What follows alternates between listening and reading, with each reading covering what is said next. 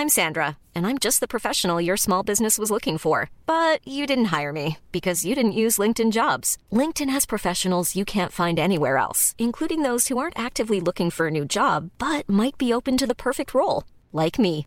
In a given month, over 70% of LinkedIn users don't visit other leading job sites. So if you're not looking on LinkedIn, you'll miss out on great candidates like Sandra. Start hiring professionals like a professional. Post your free job on linkedin.com/people today. Muy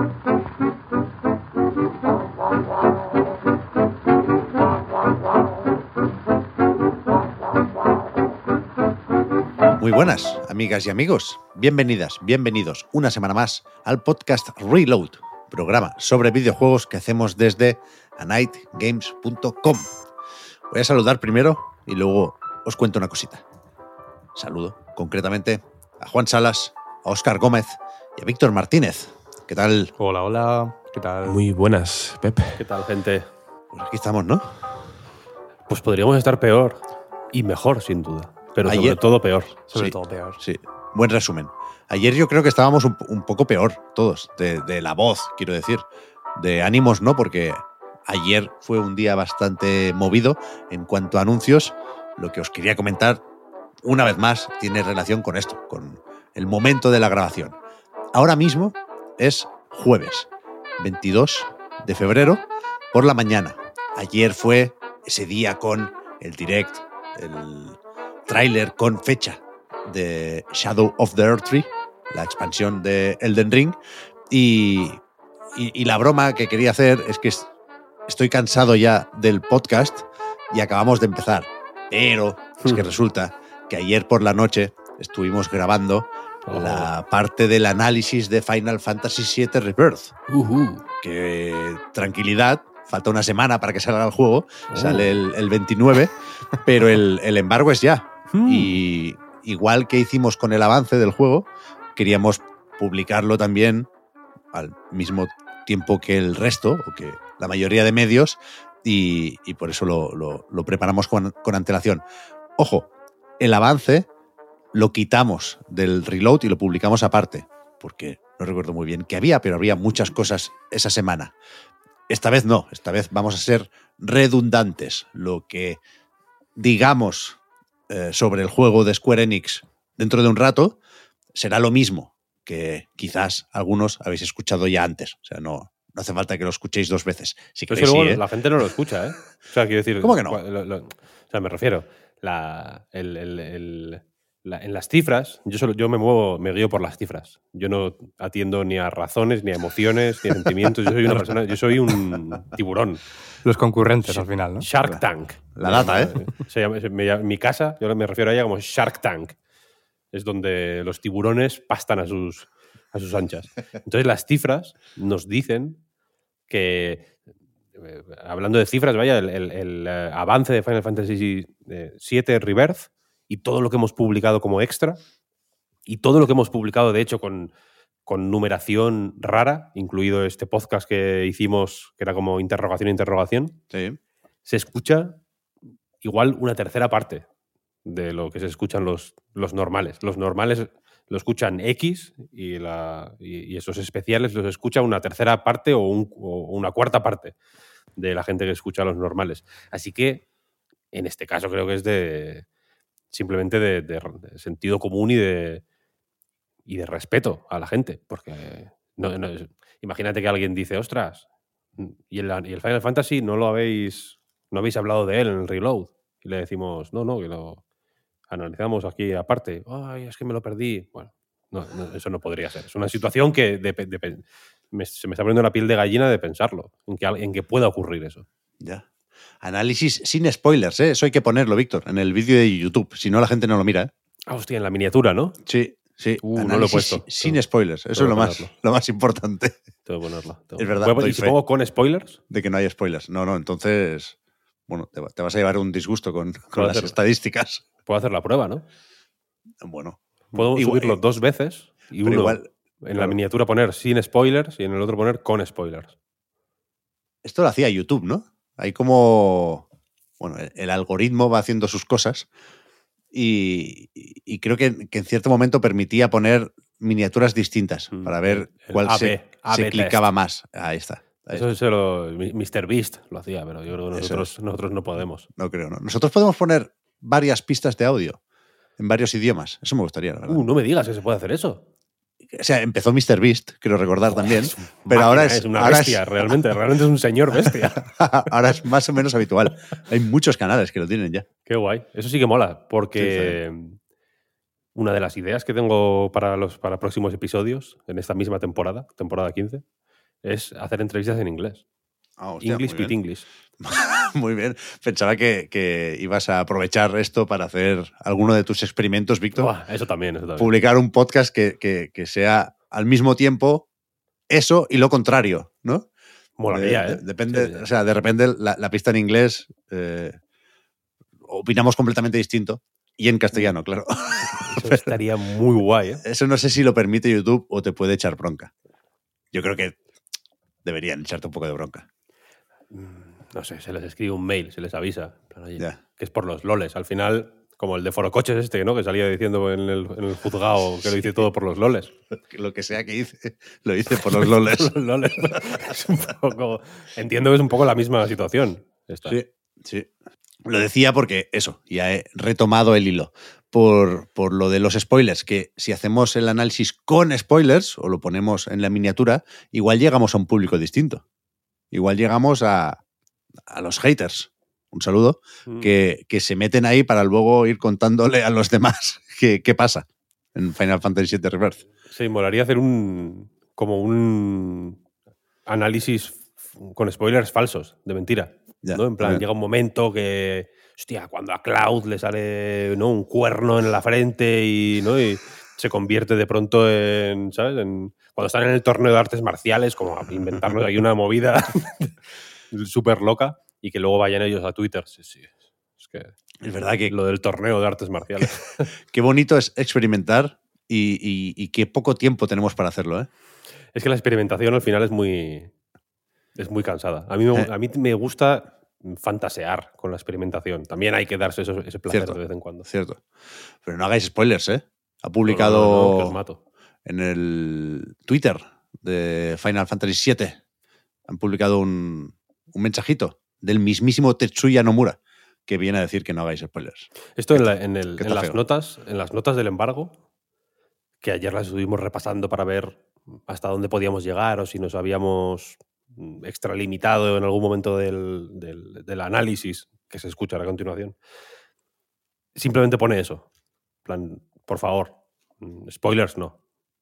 Entonces ya, o sea, no te- no te- normalmente te especifican, en plan, no pongas esto y esto y esto y de este capítulo no digas esto y tal y cual. Aquí pone, a ver, no te pases, ¿eh? Spoilers ni uno. Entonces, claro, ahí ya tienes, si, si tienes tú que discriminar qué es y no spoiler, una gran responsabilidad, ¿eh? Ya ves, ya ves. Decía que en un rato llegamos a esa parte del podcast en la que hablaremos de Final Fantasy VII Rebirth. Tú eres quien más ha jugado, Víctor, pero yo he jugado también bastante. Y tú, Oscar, le has dado a la demo, Ujú, un poco Eso es. como, como los Dalton aquí, estamos escalados. Sí. Pero tú, Juan, querías hablarnos también del Vanishers, Ghost of New Eden, que no pudiste estar la semana pasada. Hmm. Y supongo que metemos hoy también el Balatro, ¿o qué? Uh, ese hombre que sí. Está, Ha salido bueno, ¿no? El Balatro. está pegando fuerte, ¿eh? Notas, notas altas. Sí, sí, se merece eso y más, vaya. Es un juego, es un, es un juego de acuerdo, 10. No hay que. No, no, tú le puedes poner un 9 si quieres por decir, no, es que no, hay, no existen los juegos perfectos. Un 10, un 10. No hay que ser. No, no, o sea, tampoco hay que poner. que, que- Sí, sí, que le- no, que le- pegas. no que le, pegas. que le falta. Claro. O que, les- que le sobra, que es lo que, que- que- ¿Cómo sería mejor este juego? No, no, no puede ser mejor. Ocupa 60 megas, ¿eh? 60 megas. por 60 si, megas. por- o sea, por si ya, por si no era la hostia ya. Encima es que te ocupa menos que, que, que un- puto disco en MP3, ¿sabes? Lo que quiero decir. Ya ves. ya Te ves. bajaste de- de- de- del cazá el disco de Taylor Swift y te, y te está ocupando más que el balatro. Borra el disco de Taylor Swift ya y, de- y bájate el balatro. Sí, sí, sí. Puestos a repasar contenido, eh, adelanto también que tenemos hoy una entrevista con Crema, con la buena gente de Temtem, que ha anunciado esta semana el Temtem Swarm, que es una especie de Vampire Survivors. Esto no lo vimos venir. Tampoco era muy difícil, ¿no? Porque hay una auténtica fiebre de los Vampire Survivors en, en el... En todas partes, vaya. En todas partes, sí, en Steam. iba- En Steam con el Time Survivor se está haciendo mucho. A mí en TikTok solo me salen anuncios de una especie de Anuncios, Vampire anuncios, eso a decir. Con cuchillas. eh, Ese, ese, ese, ese, es ese, ese. Oh, es verdad. Ese. Típico juego que saldrá en Chiclana and Friends con Pep. ¿Alguna repesca? No, alguna porque cosa? ya soy muy pesado con esto, pero el, Bueno. el mundo de los anuncios, yo no uso TikTok, pero en Instagram salen los mismos. Eh, el, el- el que más me sale es este de, no sé si son oleadas exactamente, ¿no? En Sí, el- sí, tienes a- a una serie de unidades disparando. Tienes que elegir izquierda o derecha para conseguir Sí, más armas o exacto, más. exacto. Que todo- además, la gente juega fatal en el anuncio y te pone nervioso. Claro, porque sí, sí, pinches, sí, bueno, ¿sabes? es que te pican por el ahí. viejo truco, ¿eh? Joder. Pero Eso es como, que- como equivocarse, como decir una palabra así mal en un vídeo, ¿no? Para que te- la gente te, Para que comente. sí. te interactúen. Yo ese sí más que, engagement, claro. no sé cómo se llama, Last War o una mierda así. Ese sí yo he comprobado que es falso, vaya, que no, no es verdad lo que se ve en el anuncio, se nota, pero es que hay varios, varios anuncios que, que hablan de eso, que la premisa es, hay gente por ahí diciendo que el juego es falso y no es verdad, mirad cómo lo estoy jugando yo. Y lo que enseña es falso, vaya.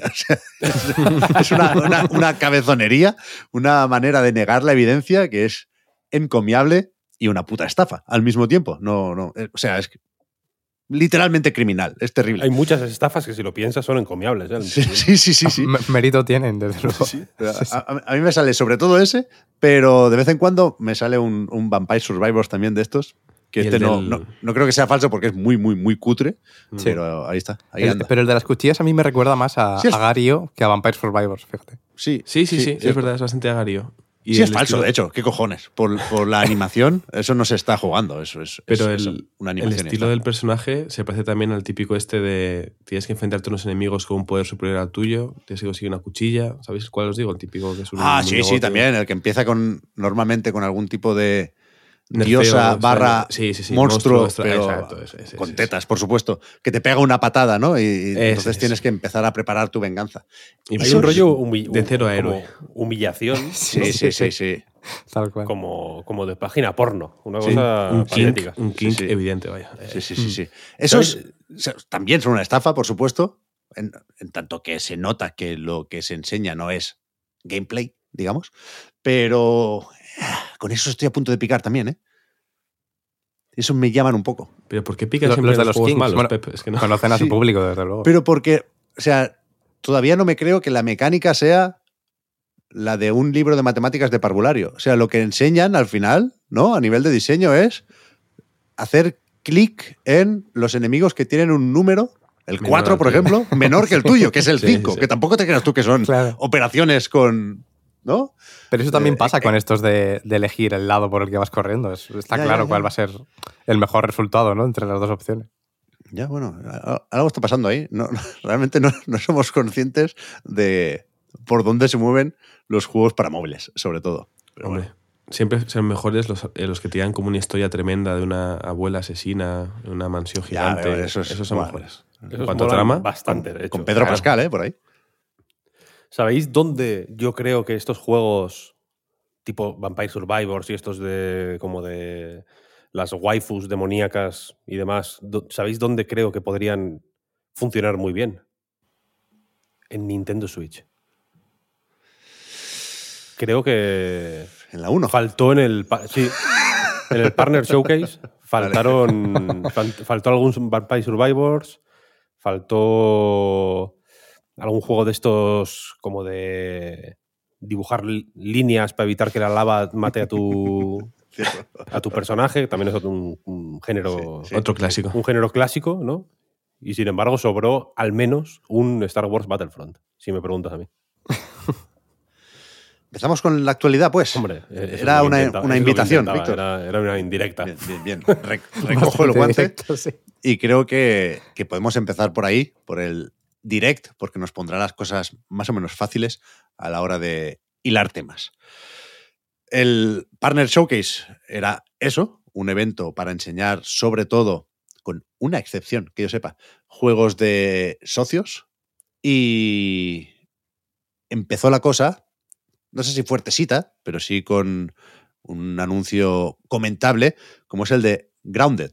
Hubo que esperar poco para ver el primero de esos cuatro juegos de Xbox que la semana pasada nos dijo Phil Spencer que llegarían a otras plataformas. Spoiler, ahora ya sabemos, ya lo sabíamos entonces, ¿eh? pero ya es oficial eh, el, el título de esos cuatro juegos. Los iremos comentando durante los próximos minutos. Pero eso, el direct, lo esperable, ¿no?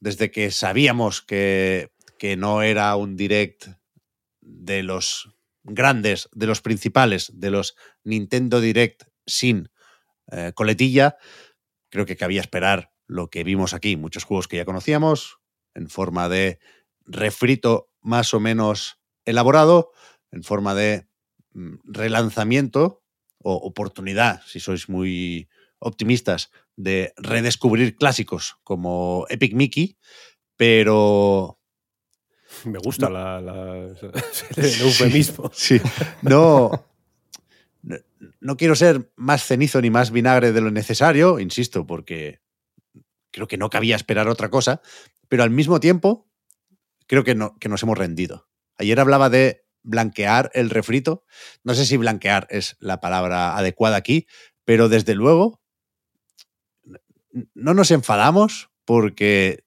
sabemos que no hay otra opción. ¿No? Si, si Nintendo es la primera que apuesta, parece, eh, por relanzar muchos de sus juegos clásicos o no tan clásicos, viejos o no tan viejos, ¿qué, qué van a hacer las third parties en Switch, no? Son, son juegos que, cuidado, también salen en otras plataformas, ¿eh? Pero de parte de la mayoría de editoras, ¿qué, qué podemos esperar en Switch? Que no sea eso, una remasterización, una HD Collection. Yo creo que no, no tiene mucho sentido esperar otra cosa y, por supuesto, se pueden disfrutar muchos de estos juegos. ¿eh? Hay mucho juego bueno aquí, pero, pero yo soy incapaz de ilusionarme con, con lo visto en el directo. Yo supongo que sí que nos hemos rendido en realidad, pero porque ya damos la Switch 2 por hecho y es lo que hay, ¿no? Es lo que toca. ¿Qué van a hacer, no? De pronto dudo que esté, yo qué sé, Atlus o, o Capcom o quien sea para apostar más fuerte por una consola que está ya a- al borde de, de- de- de- de no estar, ¿sabes? Yo creo que muchas de estas compañías que creo que les ha ido bastante, bastante bien en Switch.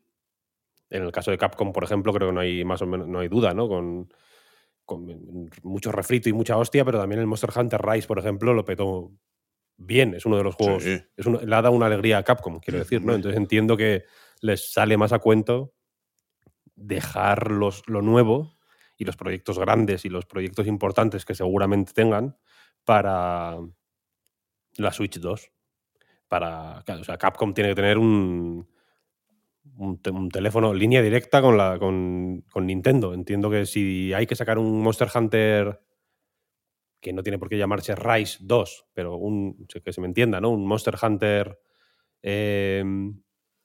mm, principal o, o importante nuevo en Switch, pues se puede perfectamente. Un, un Monster Hunter Rise 2, mm, working title, puede ser perfectamente del, del lanzamiento de Switch o de los juegos que se anuncian en el, en el direct en el que se anuncia la Switch 2. ¿No? Buah, Entonces, no creo. bueno, sea- o- quiero, qui- quiero decir que un juego que juegos importantes de todas estas compañías, de Sí, sí, Capcom, sí. De, de Bandai Namco, de eh, japonesas, ¿no? Mm, Al final, yo qué sé, Switch es una compañía donde lo, lo japonés tiene mucho tirón.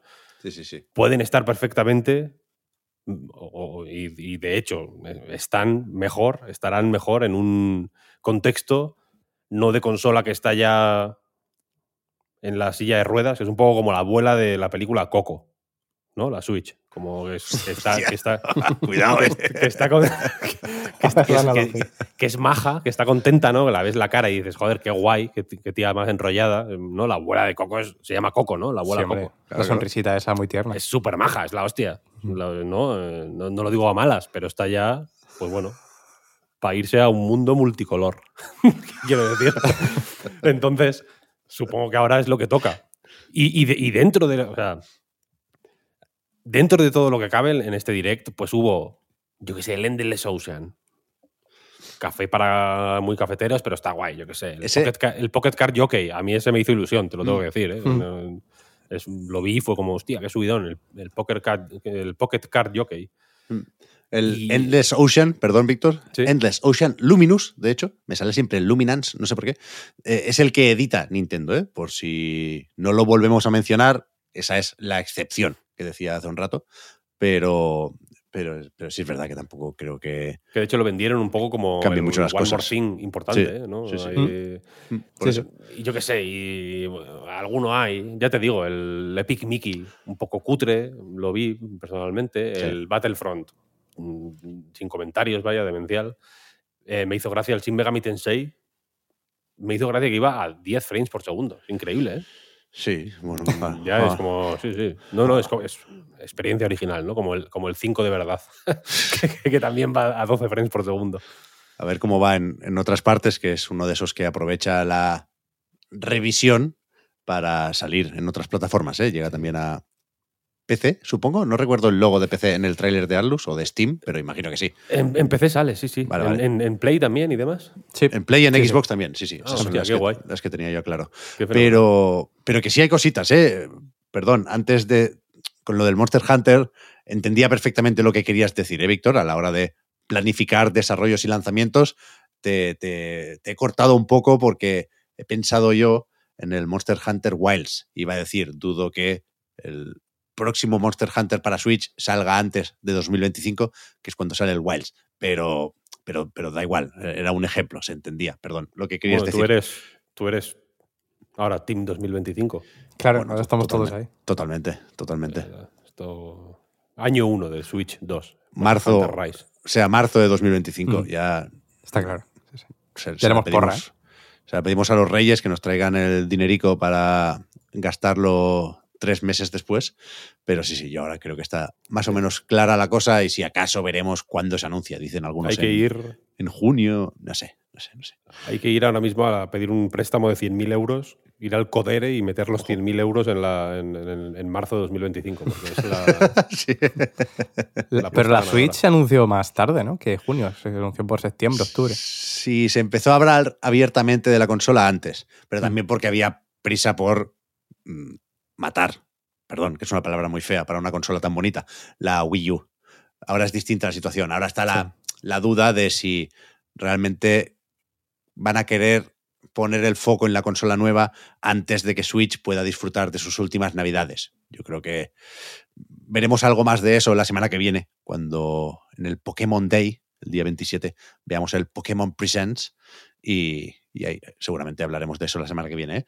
Pero, ¿qué iba a decir? Sí, que, que creo que lo de las revisiones no, no- no se puede obviar a la hora de resumir el direct, yo creo que es el tono general de este tipo de presentaciones desde hace mucho tiempo, pero es verdad que, que sería también un error por mi parte eh, dejar que el olor a aceite recalentado no nos deje ver las cositas nuevas y muy interesantes que hay por aquí, como, yo qué sé, un Pepper Grinder de Devolver que tiene demo ahora también en Switch y que sabemos que saldrá el 28 de marzo, el Penny's Big Breakaway, este juego de plataformas con gente que trabajó en Sonic Mania, que por lo visto es la hostia, y está ya disponible en todas las plataformas. Fue un lanzamiento por sorpresa en Switch, pero también en PlayStation, Xbox y PC. Se ve que, no sé si lo comentamos aquí, pero John Lindemann está encantado con Mm. este juego en la Steam Deck OLED,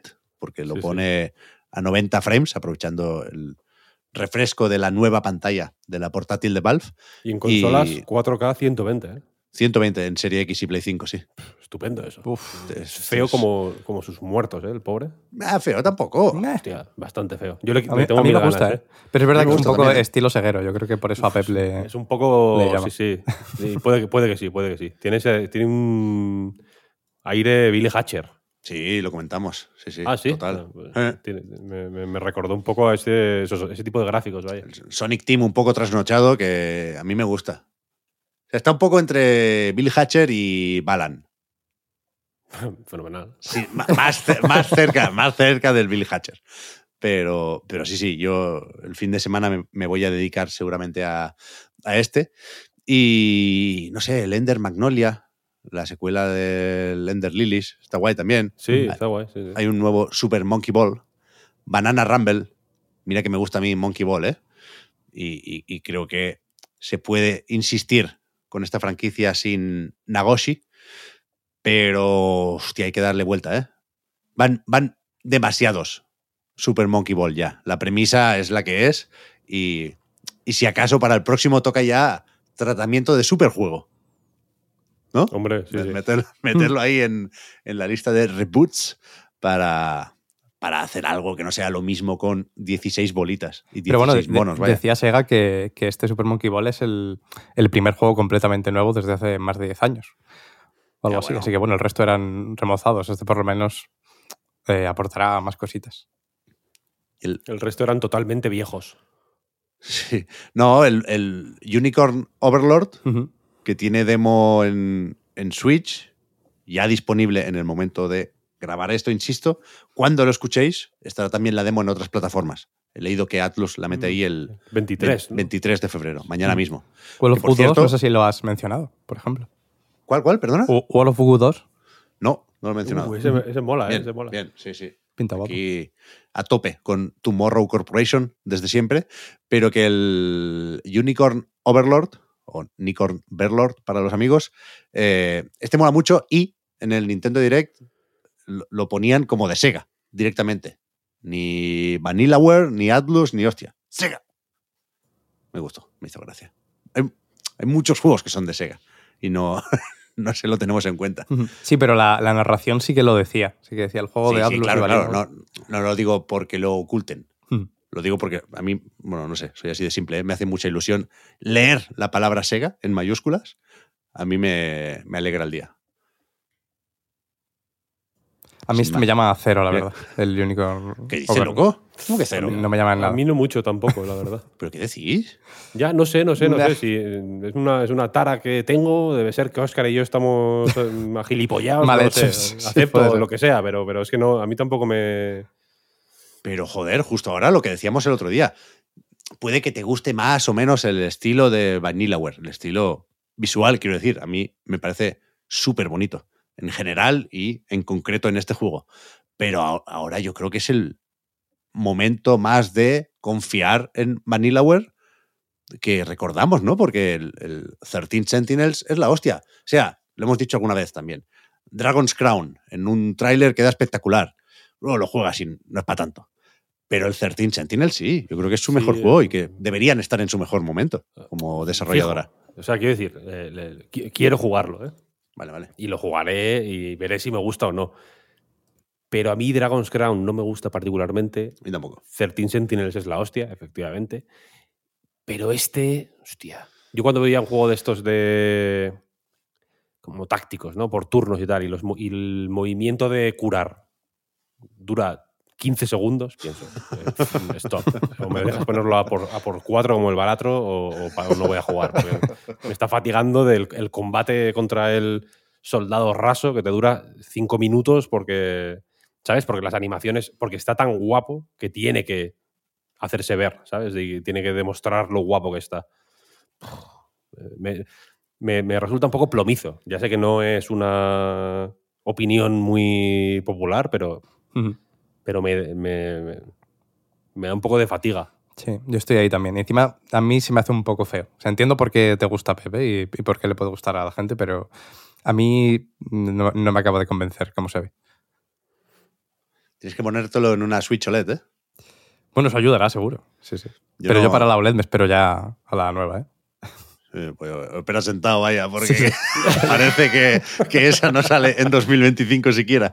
Pero, pero sí, sí, yo tengo curiosidad por, por, por ver qué tal se ve en Play 5 o Serie X, a ver si los dibujitos están a 4K realmente, pero si no, en una portátil con colores vibrantes se, se ve de la hostia. Es muy chulo. Y no sé si ¿Qué alguno más? más? No sé si alguno más por aquí. Hay un, un poquito Hay de Gundam. Había un juego de todo- puzzles. todo este rato, ¿eh? No sé ¿Cuál? si al que ibas a decir, Juan. Perdón. El que ibas a decir tú, Oscars, está muy bien también. No era el que iba a Mm. decir, pero me parece muy interesante y me gustó mucho. Estaba pensando en silencio. Si os habéis percatado, no he dicho nada en todo este rato. Pero no porque no, sino de forma consciente, porque quería escuchar cuáles destacabais. Y si Víctor decía que igual tienen una enfermedad Oscariel porque no les gustaba ni con Verlor, la que tengo yo porque me gustaba el direct debe ser peor, pero bueno, eso ya lo podemos tratar en, en otro momento. Pero no habéis mencionado el, el Pentiment, que ya se puede jugar en, en Switch. Es verdad. Estábamos, yo creo que. Claro. El elefante en la habitación, ¿no? No, estábamos escenificando Claro. en el podcast el mismo feo que le hicieron en, Ya, ya, eso sí. en el directo.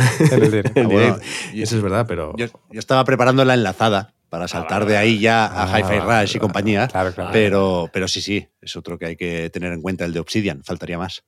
No, pero bueno, yo ent- entiendo, el, el- o sea, estoy muy de acuerdo con lo que comentáis, que si veis esto al final, vuestro punto de vista en este caso me parece el adecuado en cuanto a la industria y la Switch y lo que ofrece este Nintendo Direct y la evidente recta final de la, de la consola, pero a la vez yo también veo, puedo captar por comentarios que puedo ver por redes y demás, eh, lo encantada que está la gente con uno o dos juegos que les pueden gustar mucho de, de cada direct y mucha No, gente que claro. igual va a otro ritmo y que mm, incluso fuera del direct ayer se anunció, por ejemplo, el Félix the Cat Collection para Switch y otras consolas y la gente dice, wow, me encanta, voy a jugar a juegos de Game Boy Advance ahora en la Switch y también está muy bien, ¿no? O sea, no es el ritmo que demanda eh, la industria que va a otra, a otra cosa, pero sí al que va o al que vamos, incluso muchos, muchos jugadores. Yo, como digo, el, ahora que soy Xboxer ya me da igual porque puedo jugar en Xbox, pero hasta hace muy poquito este anuncio de Pentiment para mí hubiera sido una auténtica eh, maravilla. Y para todo lo demás, solo falta esperar al 27 de febrero de Pokémon Day eh, con el Pokémon Presents, Mm. donde todo Buah. será maravilloso y ya está. Va a estar bien. sí. La, la semana que viene yo no Es- va, a ser, va a ser realmente un día. el- es- gracias, Juan, por decirlo, porque creo que va a ser un día para de, de gran alegría y de gran celebración para la gente que le gustan los frame rates bajos. Exacto. Y Eso, eso es 100%, vaya. la, ¿no? la gente que se siente cómoda con 15, 18 frames por segundo, yo, Stop yo creo que está de enhor- Claro, los fans aprovechando el, el Pokémon con, concierge este, exacto, ¿no? exacto, exacto, exacto. Mm, Es un guiño, es un guiño, es un guiño. A ti te gustó el, el último, ¿no? Igualmente. El, el espada y escudo. Sí. No, el. El púrpura y escarlata. el- eso es, escarlata y púrpura. Ah, eh, El sí, sí, son, son Que ese juegos sí que iba a verdad. 12 frames. Va seguro. fatal y es un juego. Po- Pokémon tiene un problema, yo creo. El podcast Reload no se hace responsable de las opiniones de sus tertulianos. No, no, eh, nunca, nunca, nunca. No nos hacemos responsables de. Yo no me hago responsable de nada menos de mi hijo. Eso es, la- esa es mi forma de vivir. Ni de lo que dices tú. Eh, Pokémon tiene un problema que es que, la, que es que la estructura de Pokémon, de, lo- de los juegos de Pokémon, hay- necesita cambiar. Ya no tiene sentido, es ridícula. Bueno, ahí estaba el Entonces- Arceus para eso. Claro, Arceus mola mucho y es un soplo de aire fresco súper bienvenido porque es otro rollo. Y creo que ese otro rollo en algún momento va a tener que saltar a los juegos principales porque este, esta historia de el juego como tutorial de lo que tiene que venir a posteriori, que puede ser o la- el juego competitivo o, la, o el conseguir toda la Pokédex y demás, esta historia del mundo en el que todo el mundo habla sobre los Pokémon y de eh, los, el, el- el recorrido por los gimnasios y tal y cual. mm, Es que no- hace poco no sé por qué lo pensaba, pero estaba pensando, esto, esto está agotadísimo, agotadísimo. fue guay eh, durante muchos años, joder, fue bastante guay. Pero yo creo que, por ejemplo, en, en- en DS y en 3DS hici- hacían más esfuerzos para Sí, sí, sí. hacer Mm. blanco y negro, por ejemplo, que a mí me encantan. El- el- la- como, como historia, digamos, o como Mm. aventura, más allá de, de, ya digo, del rollo hacerte tu equipo de Pokémon y mejorarlo y, hacerlo, y dejarlo guay para el online y para jugar competitivamente, que es una parte súper importante de Pokémon y, y- y yo entiendo que ni la comunidad de Pokémon ni de Pokémon Company quieren perder eso porque porque es mm, joder, porque es la está en el ADN de Pokémon, ¿no? Pero hay una mayoría silenciosa, no sé si silenciosa porque otra cosa no, pero quejicas son un rato, eh, que, que creo que, que, es- que está fatigada de eso y ni lo sabe, ¿sabes? Tenemos tan metido en la cabeza que Pokémon es eso, ¿no? Un mundo en el que todo hablas con cualquier NPC y solo te habla de cosas de Pokémon. En la tele solo hablan de cosas de Pokémon. En todos los edificios son cosas relacionadas con los Pokémon. Etcétera, etcétera, etcétera. ¿no? El juego es así. Sabes, que, sabes cómo va a empezar y cómo va a acabar. Mm, Lo damos tan por supuesto que, cuando nos incomoda, ¿sabes? Y cuando lo jugamos y decimos, joder, es que he jugado esto mil veces y encima va mal, quiero decir, si, si fuera lo mismo, pero, pero yo que sé, por lo menos fuera 60 frames, pues guay. Eh, yo creo que, no- que nos cuesta localizarlo, ¿sabes? Pero necesita un refrescón, necesita otras historias, necesita... mm, No, no sé si... Yo creo que no, no es que necesite más Arceus, sino que necesita que esa forma de aproximarse a Pokémon es- esté integrada en, el- en el- en el- en la línea principal, ¿sabes? Que no sea un spin-off, porque al final, una cosa que me, que me fascina de Pokémon es que hemos ya dado por hecho que los Pokémon principales van a ser lo peor y que no pueden ser guays nunca. ¿Qué es guay de Pokémon? Las camisetas. Las camisetas de Uniclo son infinitamente más guays que cualquier juego reciente de Pokémon. ¿Qué es guay de Pokémon? Pokémon Concierge, por ejemplo. Es la hostia. A mí me encantó, es, Fabulosa. es- es fantástica, es divertida, es, es, em, técnicamente, artísticamente, ¿no? Es, es- es muy. Tampoco es revolucionaria, ¿eh? no, no es una. No es cine experimental, quiero decir, pero tiene un rollo infinitamente más fresco que, que el de Pokémon Españita, por ejemplo.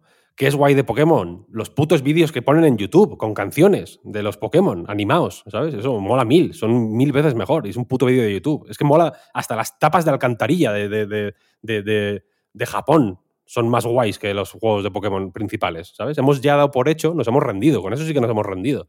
Hemos ya dado por hecho que los juegos de Pokémon son una mierda. Y que, y que si no es fuera de ahí, ¿sabes? Es que mola más el puto Let's Go, joder, que, los Pokémon principales, ¿sabes? O por lo menos son más frescos, o, no dan tanta fatiga mm, antes incluso de jugarlos, ¿sabes?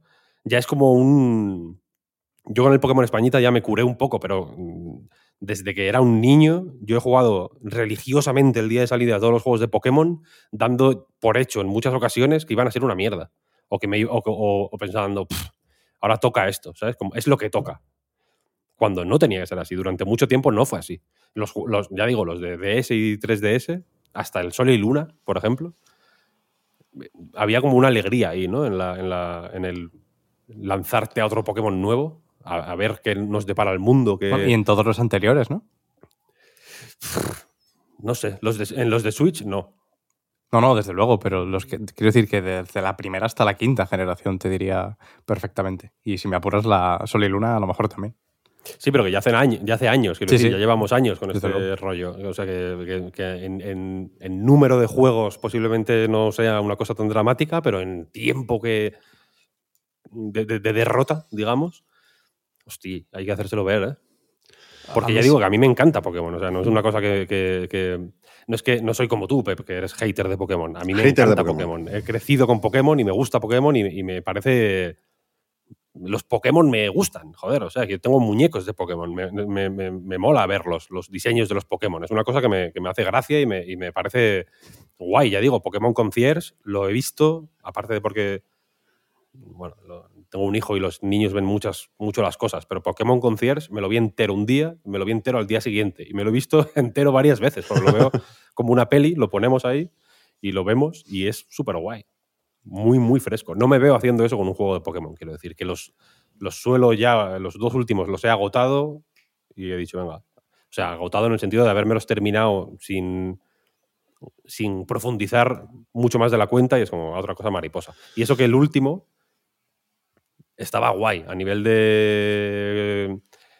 eh, Me, me puedo ver a la gente que juega online, por ejemplo, sacándole partido.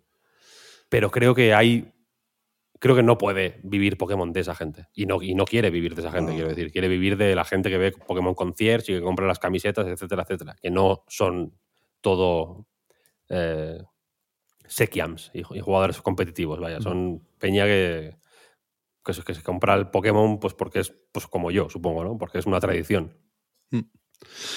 Me voy a, vol- a volver loco al final con los saltos en el tiempo, en el podcast Reload, porque ahora por un momento estaba, estaba pensando en que eh, esto parecía que lo estuviéramos grabando ahora para publicar la semana que viene después del Pokémon Presents. No, Vamos a esperar a ver qué enseñan ahí, aunque es verdad que parte del problema que señalas, Víctor, es que es demasiado previsible la franquicia, sobre todo en, en la parte de los juegos, ¿eh?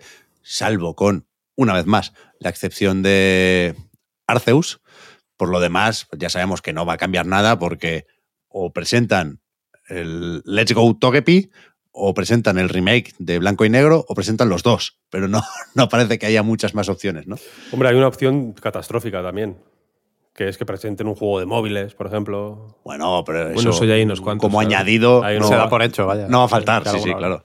Por eso, que es que Pokémon mm, no tiene por qué ser eso, quiero decir. Me da un- una fatiga que...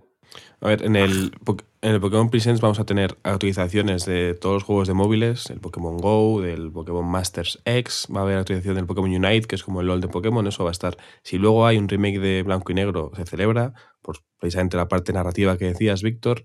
Si hay un Let's Go Togepi Whopper, se celebra, porque Yoto es una región genial, la segunda generación está muy bien, y este Pokémon Let's Go es un soplo aire fresco. Y si hay algún spin-off distinto, seguramente se celebre más porque precisamente eh, fuera de esta rama principal, en los spin-offs es donde suele estar esa frescura, ya sea en el mundo misterioso en su momento, en el Ranger, en el que toque. Entonces, cualquier cosa que, nos ac- acerque algo alejado precisamente de la rama principal puede ser más interesante. Pero yo estoy muy de acuerdo con lo que dices, Víctor. Ojalá la rama principal no sea un, bueno, esto es lo que toca, vamos a pasar por ello, porque nos gusta mucho Pokémon y sea algo distinto y que aporte, que aporte algo interesante. Yo estuve bastante ilusionado con todos los juegos de Pokémon día 1.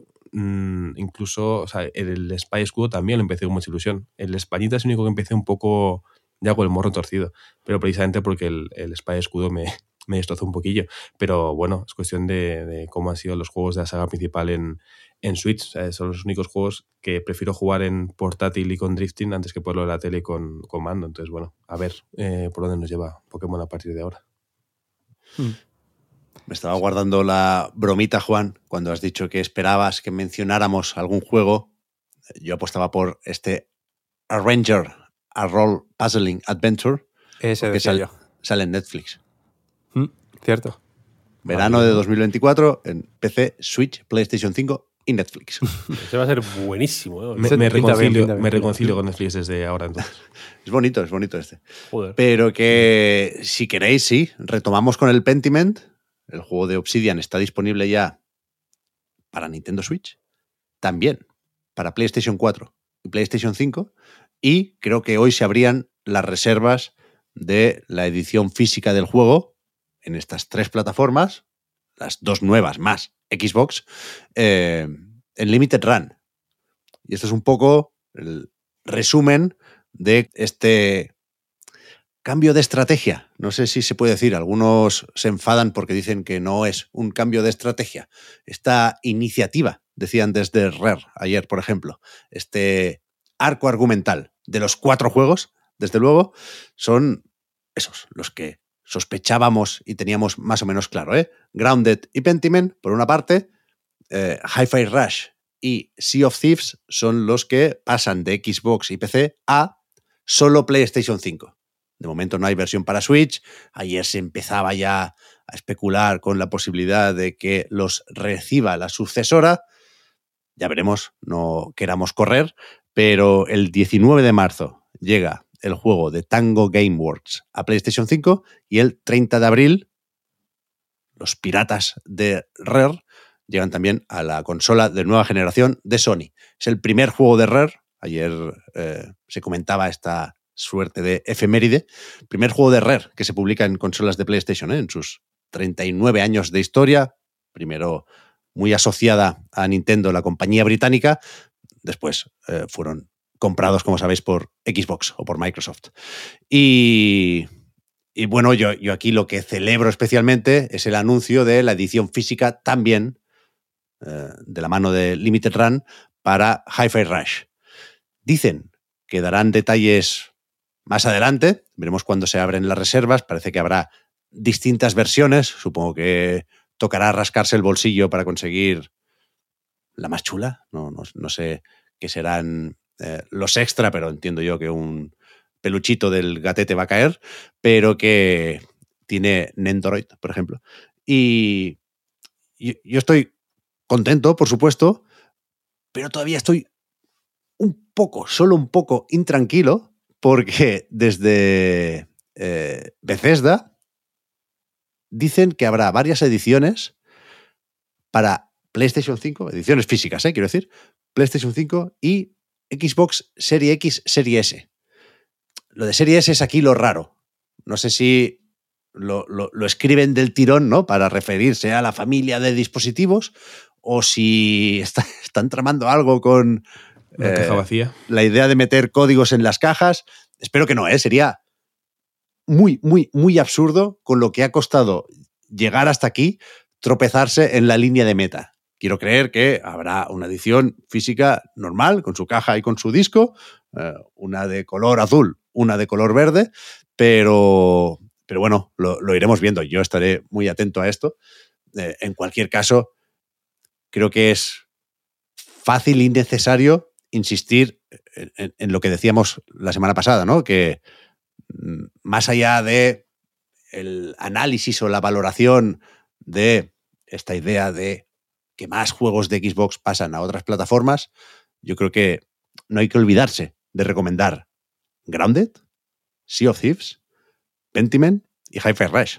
Los cuatro son muy distintos, por lo tanto, cada uno a su manera, pero la hostia todos. Muy bien. Muy bien. ¿Sabes, Pep, quién es Nasser Al-Khelaifi? Creo que no. Eh, el jefe máximo del PSG, del ¿Vale? Paris Saint-Germain. Vale, Eh, me sonaba algo de fútbol, ¿eh? pero no he querido sí. arriesgarme, ¿vale? Pues imagínate, sale Nasser Al-Khelaifi la semana pasada dice eh, hay un jugador muy bueno de mi equipo que se va a ir a otro equipo muy bueno, pero no os voy a decir cuál es, ¿no? Para que luego pasen unos días y digan, anda, mira, Mbappé al Madrid, ¿no? Pues es que me estaba acordando al escucharte de, de Phil Spencer diciendo, no quiero decir eh, qué juegos van a ser estos cuatro que van a ir a otras plataformas, porque quiero que los estudios lo, lo puedan decir cuando quieran para que luego se filtre, ¿no? El Hi-Fi Rush, de repente un vídeo YouTube que se publica antes de tiempo, ese tipo de cosas, ¿no? Pero bueno, Bueno, Está bien que, que los cuatro nombres que se barajaban al final fueran los cuatro eh, que han sido, porque me parecen, como bien dices, Pep, grandes juegos y, y que mucha gente que no tiene un dispositivo de, de Microsoft a poder jugarlos ¿no? en, en Play 5 Ujú. o en Switch, depende de- del juego y eso me parece lo más, lo más relevante. O sea, yo por lo menos con este tipo de cosas sí que ve- veo bien el hecho de que después de un tiempo de exclusividad muy buena en Microsoft y que la gente ya puede jugar y disfrutar bien de estos juegos en Xbox, ahora llegue a más gente precisamente por eso, pues son muy buenos juegos. ¿no? Me da un poco de, de, de rabia porque al final voy a tener el Hi-Fi Rush en, en tres sitios porque me lo compré en Steam antes de tener Game Pass y ahora fíjate, también en Play, pero, pero bueno, bienvenidos, ¿eh?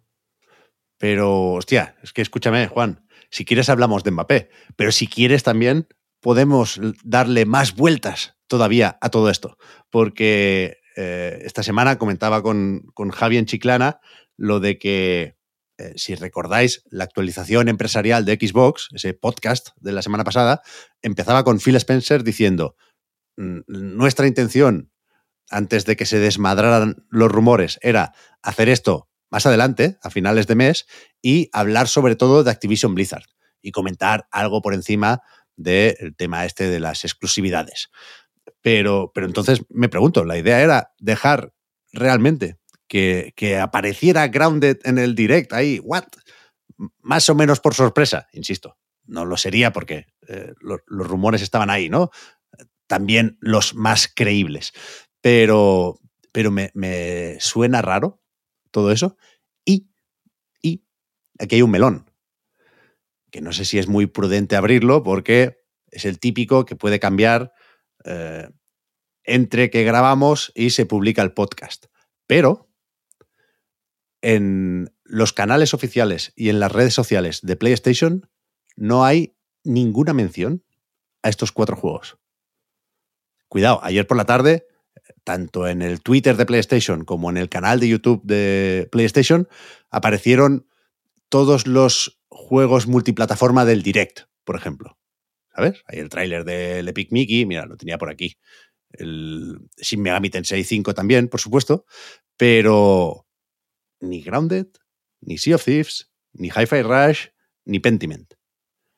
Es un poco raro, es un poco raro. Y, por eso digo que a lo mejor cambia porque la entrada en el blog de PlayStation estaba programada para esta tarde y eh, como se filtró en el canal de YouTube de Bethesda Latam lo del hi-fi, pues hubo un, que improvisar y correr un poco hubo un cambio de planes.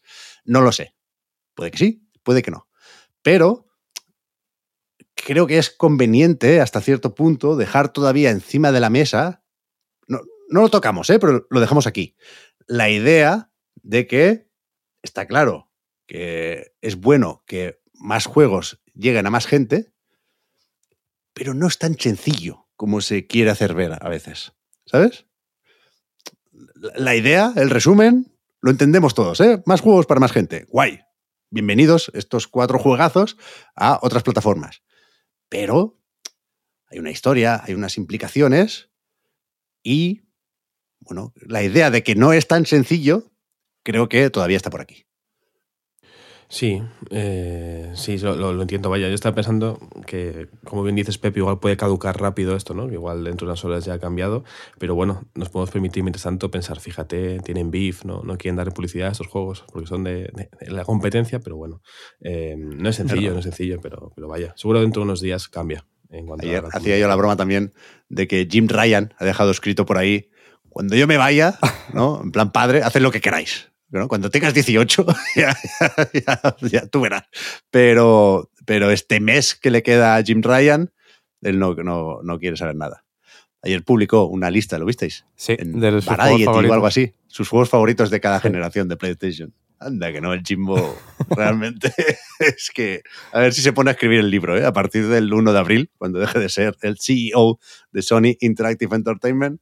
Porque, hostia, dice generación de Play 5, dice el, el- me gustó el Ragnarok, porque dicen que está muy bien y porque empezaba a ver consolas ya cuando salió. Venga, Jim, me ale- me alegro. Bueno, mo- motivos peregrinos, ¿no? Para que te guste un juego. Bueno, sí, ese día cuando salió me comí una palmerita estaba muy rica. Vaya para adentro. Pero a ver, esta, esta tarde que tuiteen un poco, hombre. Que pongan un GIF del chai. Pero Sí, ya, yo creo que ya sería, no sé si declaración de intenciones, pero ya diría algo. Ya el- hecho de que a lo mejor sale esta tarde, a lo mejor sale mañana, pasado, el fin de semana, cuando sea, pero que no haya salido en el momento en el que se ha hecho oficial, yo creo que ya dice cosas. Ha sido Al- muy por lo bajini. Sí, ponemos ese algo en, en cursiva, que queda bien, pero algo hay. algo hay. Algo.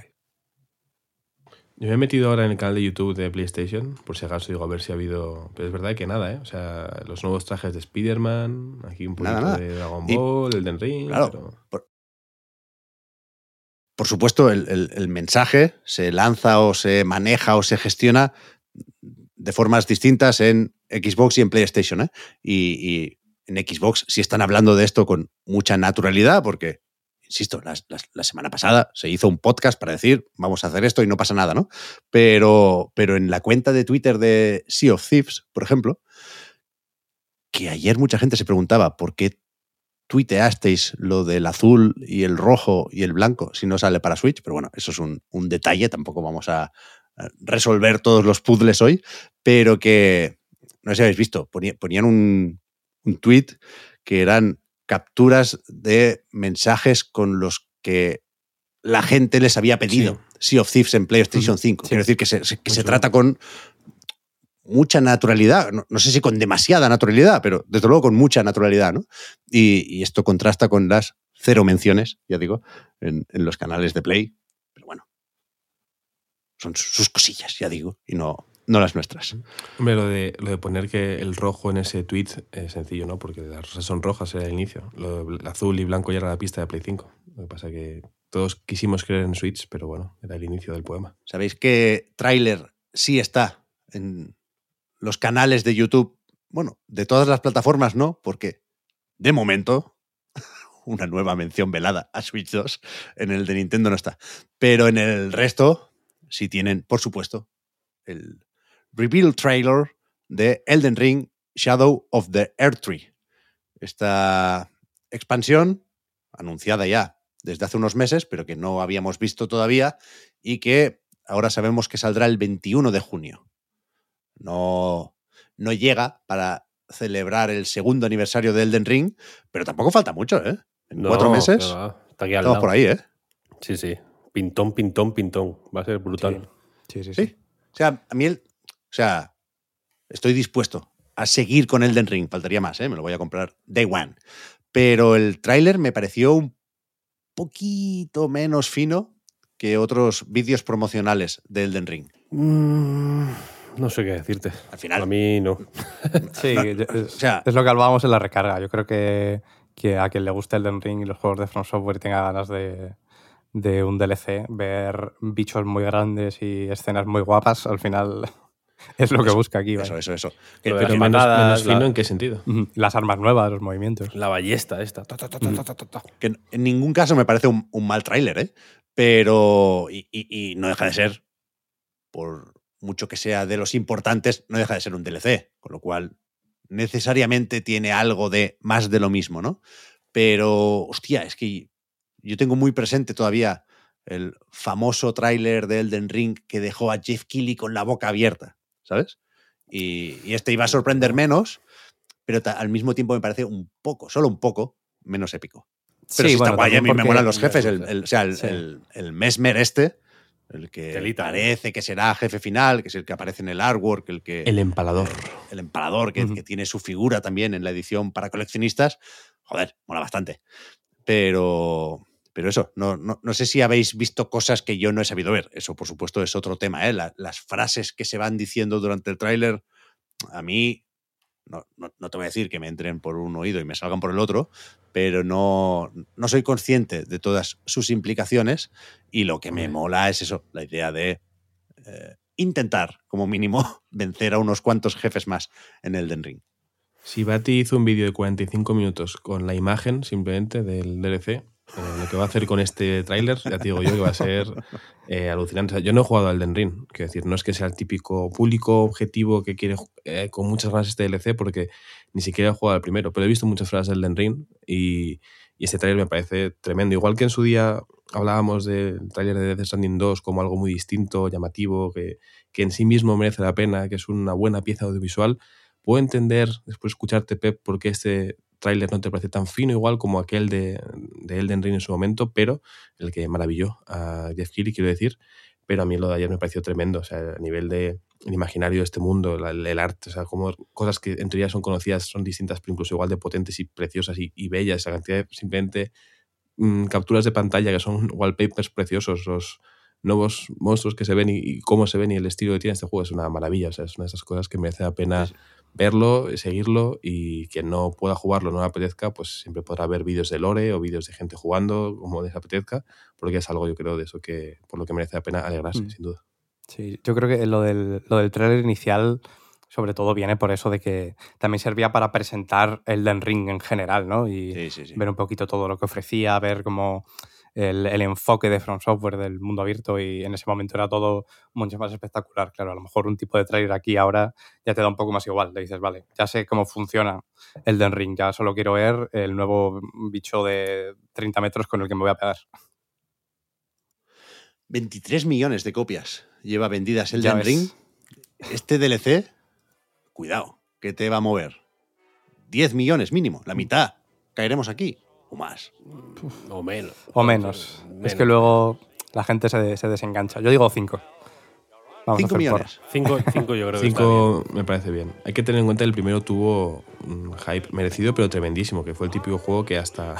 O sea, que muchos streamers no relacionados con este tipo de juegos lo estaban jugando en directo porque, bueno, hubo una inversión buena ahí y que mucha gente subió al carro porque era el gran juego de ese momento, ¿no? Se retrasó un poquito porque salió antes de Arceus y no querían competir, pero luego fue el gran juego de, de ese febrero, entonces imagino que hasta DLC llegarán eso. 5 del 23 puede ser algo lógico. Sí, y ya Claro, sería o una sea- barbaridad. 5 millones de, de copias un DLC, joder. Bueno, espérate.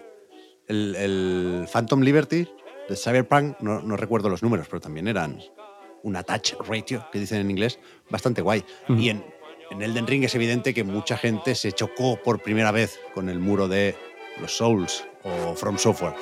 Pero, pero yo creo que muchísima gente sabía perfectamente lo que venía y otros muchos de los nuevos se quedaron. Así que igual 10 suena mucho. Y a mí 5 me parece eh, una previsión conservadora. Vamos a dejarlo entre 5 y 10. Yo creo que va a estar entre 5 y 10, de hecho. Bien, fenomenal, Venga, bien. Lo- Muy bien, ¿eh? Muy bien. Compro, compro. Vamos bien. quejas.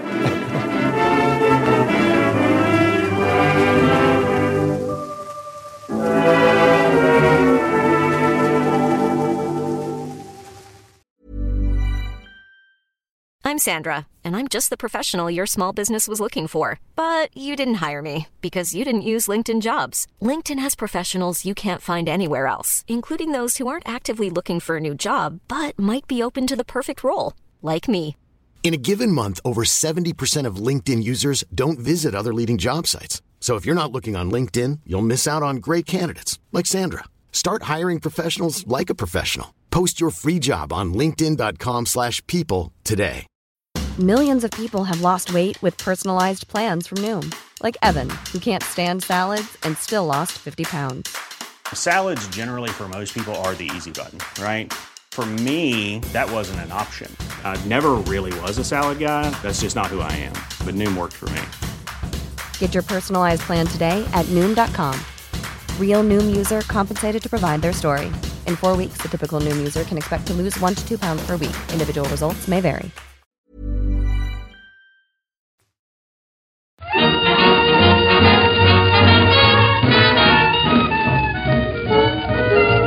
Últimamente nos saben a poco los podcasts de menos de tres horas, así que esta semana tenemos también una entrevista.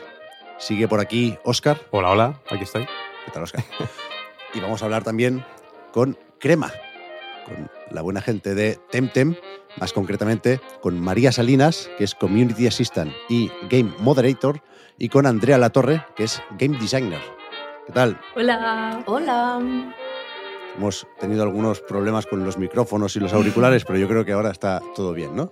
Nos hemos, en esta presentación, oído la mar de bien, creo yo. Sí. Nos hemos reunido aquí, decía, porque ayer, en el momento de grabar esto, lo estamos haciendo una vez más, muy complicado, pero ayer martes se anunció Temtem Swarm. No sé, ahora me ayudáis con las etiquetas, ¿eh? No sé si tenemos que llamarlo spin-off o secuela o simplemente nueva entrega de Temtem. Viendo el tráiler... Spin-off. Spin-off, me parece bien. Viendo el tráiler, yo creo que la manera más fácil de, de que la gente que nos escucha se haga una idea de esto es mencionar Vampire Survivors. Pero, pero eso, me, me- me interesa, por supuesto, cómo describís vosotras el juego, porque en Steam he visto también que se habla de un juego de supervivencia clásica. No sé si la moderna tiene más que ver con Rust y con Palworld, precisamente. Pero, pero eso, contadnos, ¿qué es Temtem Swarm? Para empezar. Pues sí, nosotros lo definimos como un Survivors like. Eh, en este caso nos diferenciamos de un survival, que serían los juegos que has comentado, y como un Ballet Heaven, que es eh, también ahora se lleva mucho este tipo de juego en el que la amenaza es el propio jugador, ¿no? Y mm, nos basamos un poco en eso, en que los TEMs que juegan, pues eh, al final a otro ritmo distinto de cómo se jugaba en Tentem, pero eh, son ellos la verdadera amenaza para el resto de Tentems. Me gusta, es verdad, ¿eh? estoy todos, supongo que tenemos nuestro diccionario de palabrejas videojueguistas y lo de Bullet Heaven yo no lo había escuchado como concepto relacionado y opuesto al Ballet Hell y me gusta. Buen, buena etiqueta. La verdad que define muchísimo mejor lo que es el gameplay porque, claro, eh, sigue siendo, pues bueno, una lluvia de, de balas en el que hay eh, todo el rato hay algo en pantalla, pero claro, en vez de venir de los enemigos, vienen del propio jugador.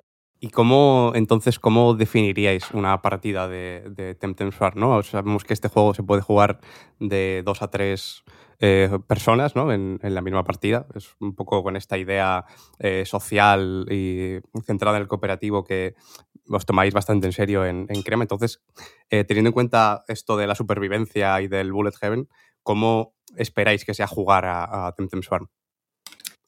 Pues es una cosa que ya hemos hablado, pero aunque se puede jugar en single player, eh, desde Cremas somos muy entusiastas de los juegos eh, cooperativos y un poco lo que buscamos mezclándolo con este tipo de jugabilidad es que, eh, ya que las partidas son como muy frenéticas, porque como decía, pasa de todo todo el rato en pantalla, tus compañeros te ayudan también a sobrevivir, ¿no? Lo que hablábamos también de que hay un modo fantasma eh, tú si mueres en partida no va a ser un game over para ti, vas a tener a tus compañeros que te pueden revivir y te pueden ayudar.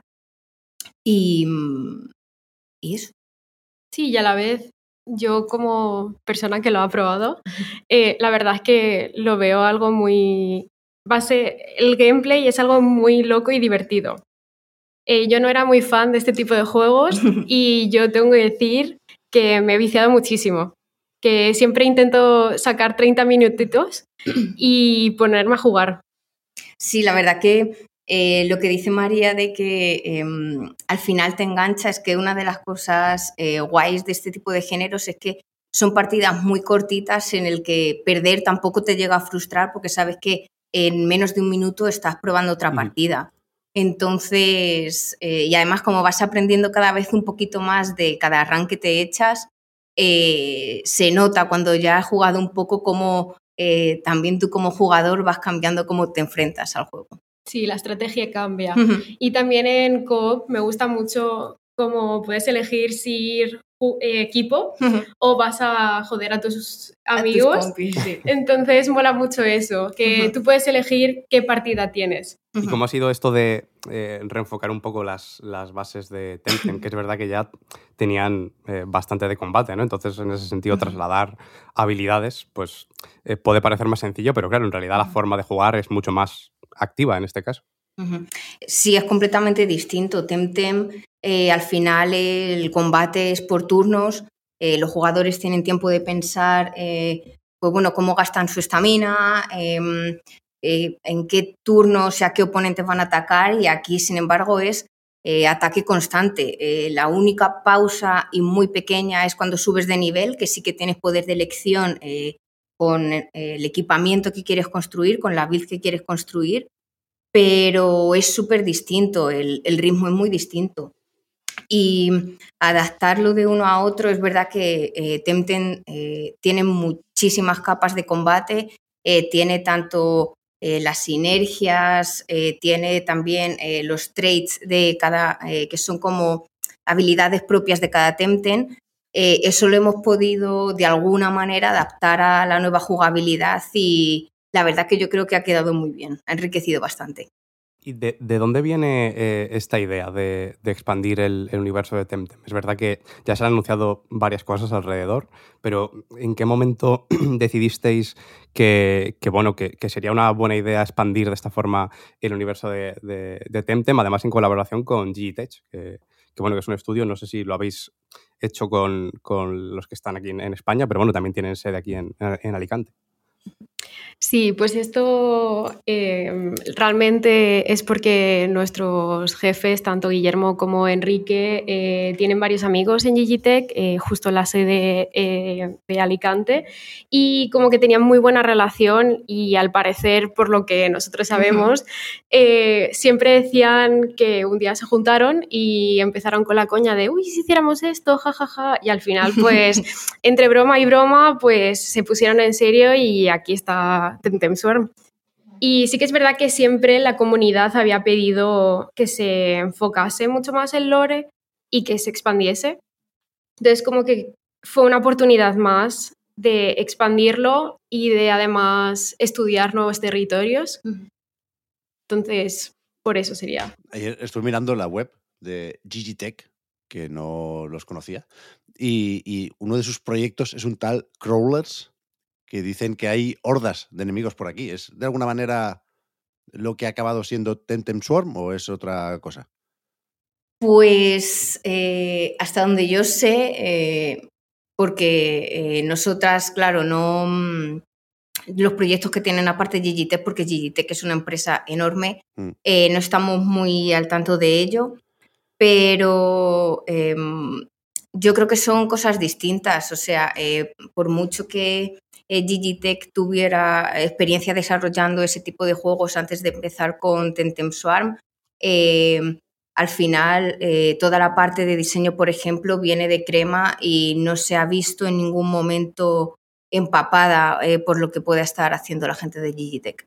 Vale, vale, vale. Curiosidad, se lo preguntamos a ellos. Así nos conocemos también. Eh, Y hablando un poco de- del modelo ¿no? y de la forma en la, que, en la que lo habéis presentado, ¿no? con un trailer, no habéis dado muchos detalles ni sobre Kickstarter de momento, ¿no? ni, ni nada parecido de, a nivel de financiación ni acceso anticipado, pero bueno, fue un poco el modelo que seguisteis con Temtem. No sé si lo vais a acabar repitiendo o no, y, y bueno, si, si lo vais a hacer, ¿qué, qué, qué le veis un poco a este, este formato, a esta forma de, hacer las cosas y que os aportó un poco también eh, con, con el propio Temtem? A ver, sí que es verdad que el Kickstarter, todo el mundo sa- sabe que nos fue muy bien con Temtem, pero eh, ahora mismo no tenemos planteado hacer Kickstarter y sí que es verdad que con el tema de la salida del juego en Early Access no podemos decir nada porque internamente todavía estamos mirando eh, cómo va a ser la salida del propio Temtem Swarm. Entonces, tampoco eh, te podemos decir gran cosa, pero sí que es verdad que lo del Kickstarter no es algo que tengamos planeado eh, para este juego y también, siendo sinceros, no, esto ya no sé hasta qué punto para otros juegos y para otras cosas en el futuro. Plan, creo que se queda como una buena experiencia eh, de Temtem, pero no he escuchado nunca más hablar de trabajar con Kickstarter de nuevo.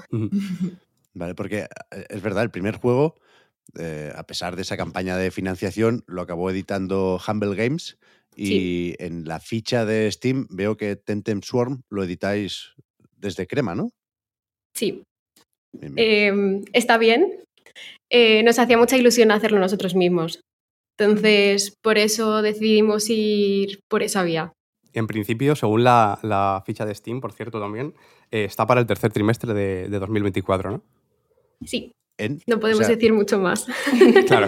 De momento lo que, lo que se ha visto en el trailer es que saldrá para Steam y, y, bueno, eh, es curioso que, que- que, bueno, ya hay varios juegos que han hecho esto, ¿no? Que es poner en el propio trailer que va a estar optimizado para Steam Deck. Como, bueno, entiendo que también le veis un, pues eso, un, un factor importante al poder jugarlo ahí por el hecho de que más gente se pueda unir desde, desde esta plataforma.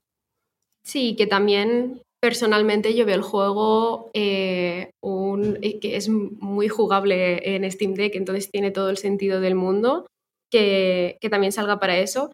Y luego en el resto de plataformas eh, lo hemos explicado de que eh, no se ha anunciado, pero estamos barajeando la posibilidad de, de que pueda salir en un futuro.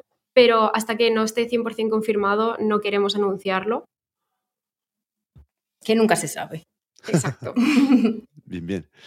Pues mientras esperamos el, el enjambre, no me salía la traducción de Swarm, eh, ¿qué- ¿qué, significa este lanzamiento o, o- o este nuevo proyecto en Crema para, para Temtem? O sea, ¿cómo se expande o cómo se continúa la franquicia por la, la parte principal, ¿no? La, la- la que conocíamos ya. Pues como he dicho antes, eh, lo sentimos un poco como expansión del lore y de la, de la propia eh, franquicia itself, pero sí que es verdad que mm, em, al fin y al cabo en el lore, eh, esto lo puede explicar Andrea, que es un poco como que em, eh, Temtem Swarm es dentro de una Temcard. Ujú. Eh, para la gente que no haya jugado Temtem, eh, las Temcards son eh, los dispositivos donde se almacenan los Temtem, lo que serían las Pokéball de Pokémon. Eh, entonces, claro, el lore de, de Temtem es súper extenso. Eh, hay eh, ciertas cosas que no se exploran en la historia, pero que se dejan caer y es como algo muy guay para explorar. Y bueno, esto como Temtem Swarm, eh, ya lo veréis, pero hemos querido buscar un rollo como de simulación. eh, eh, nos encaja perfectamente que sea como qué pasa cuando el Temtem está dentro de la Temcar, qué hace, porque nunca se ha explorado qué pasa cuando en un juego de Monster Taming eh, el propio monstruo, digamos, está dentro de su dispositivo. Y es un poco lo que hemos querido ver aquí, cómo sale y ver qué pasa. Claro, eso de que, de que en realidad la Pokéball es como una habitación de hotel, que es genial, aquí no, aquí no se aplica. ¿no? Aquí nada, aquí a entrenar todo el rato, no paran. Pero eso, decía, o sea, el, el, el Temtem original eh, se, se seguirá actualizando y expandiendo, entiendo. Pues sí que es verdad que lo hemos dicho muchas veces, de que em, tenemos em, cosas que eh, todavía eh, tenemos que trabajar, que se prometieron en el Kickstarter y se están trabajando, mientras ahora mismo nosotros, nosotros estamos aquí, eh, hay, hay, una parte del equipo que está trabajando en ello. Y sí que es verdad que tenemos varias actualizaciones y varias cosas que queremos y tenemos que meter eh, porque han sido prometidas y porque eh, creemos que a la comunidad les va a gustar. Entonces sí, no porque nos vayamos a centrar en, bueno, porque vayamos, vaya a salir otro juego no significa que Temtem vaya a dejarse mm. eh, completamente ahora mismo, sino que Temtem sigue vivo, a pesar de que la gente diga que es un juego muerto. el juego sigue muy vivo y va a seguir siendo actualizado. Vale, vale, veo, es verdad, veo en el team que la última versión, la 1.6, es del 29 de enero. Sí, ya esta semana. Bueno, eh, para los oyentes, no sé en qué momento. yo tampoco, yo tampoco. Pero tenemos que sacar un parche para fixar algunos bugs que han salido en la 1.6. Entonces, eh, eh, probablemente ahora mismo ya haya un parche nuevo que haya salido al público y se está trabajando en otro, que es la 1.6.2. Entonces, por lo que veis, estamos trabajando continuamente. Mm, de hecho, bueno, por lo que me decíais, parte de, los motivos por los que colaborar con GTech para este proyecto es porque eh, no teníais a todo el equipo disponible, ¿no? Para, para enfocaros en, en, Swarm, sino que, bueno, entiendo que muchos de ellos estarían trabajando precisamente en, en, Temtem. Sí, el equipo está dividido y eh, tenemos muy claro que queremos seguir trabajando tanto en Temtem como en esta nueva eh, entrega, que es Temtem Swarm y por eso sí que es verdad pues que eh, tener la ayuda de Gigitech pues nos ayuda a poder sacar eh, un producto del que estemos súper orgullosos en el tiempo pues, que hemos prometido. Pues para ir terminando, creo yo, aquí me, me puede la curiosidad, porque creo recordar que la última vez que hablamos de Temtem, la última vez que hablamos con alguien de Crema, comentamos, por supuesto, cómo se vivía la polémica que creo que fue relativa en vuestro caso, de la similitud con Pokémon, ¿no? Y decíamos, igual, eh, se ha liado poco, porque siempre habéis sido más o menos honestos al, decir que es, Temtem es un juego, una experiencia inspirada en Pokémon, ¿no? y, no sé si, si habéis hecho comentarios por ahí sobre lo, lo, de Palwall, que lo mencionaba al principio, o si tenéis opiniones, si habéis jugado a Palwall, si, no sé si habéis, tomado apuntes, porque tengo la sensación de que se ha liado más. También eh, porque ha sido un, fenómeno súper explosivo, ¿eh? el de Pocket Pair, pero, pero que, hacéis bromas sobre Palworld. Me gusta Palworld. Un poquito.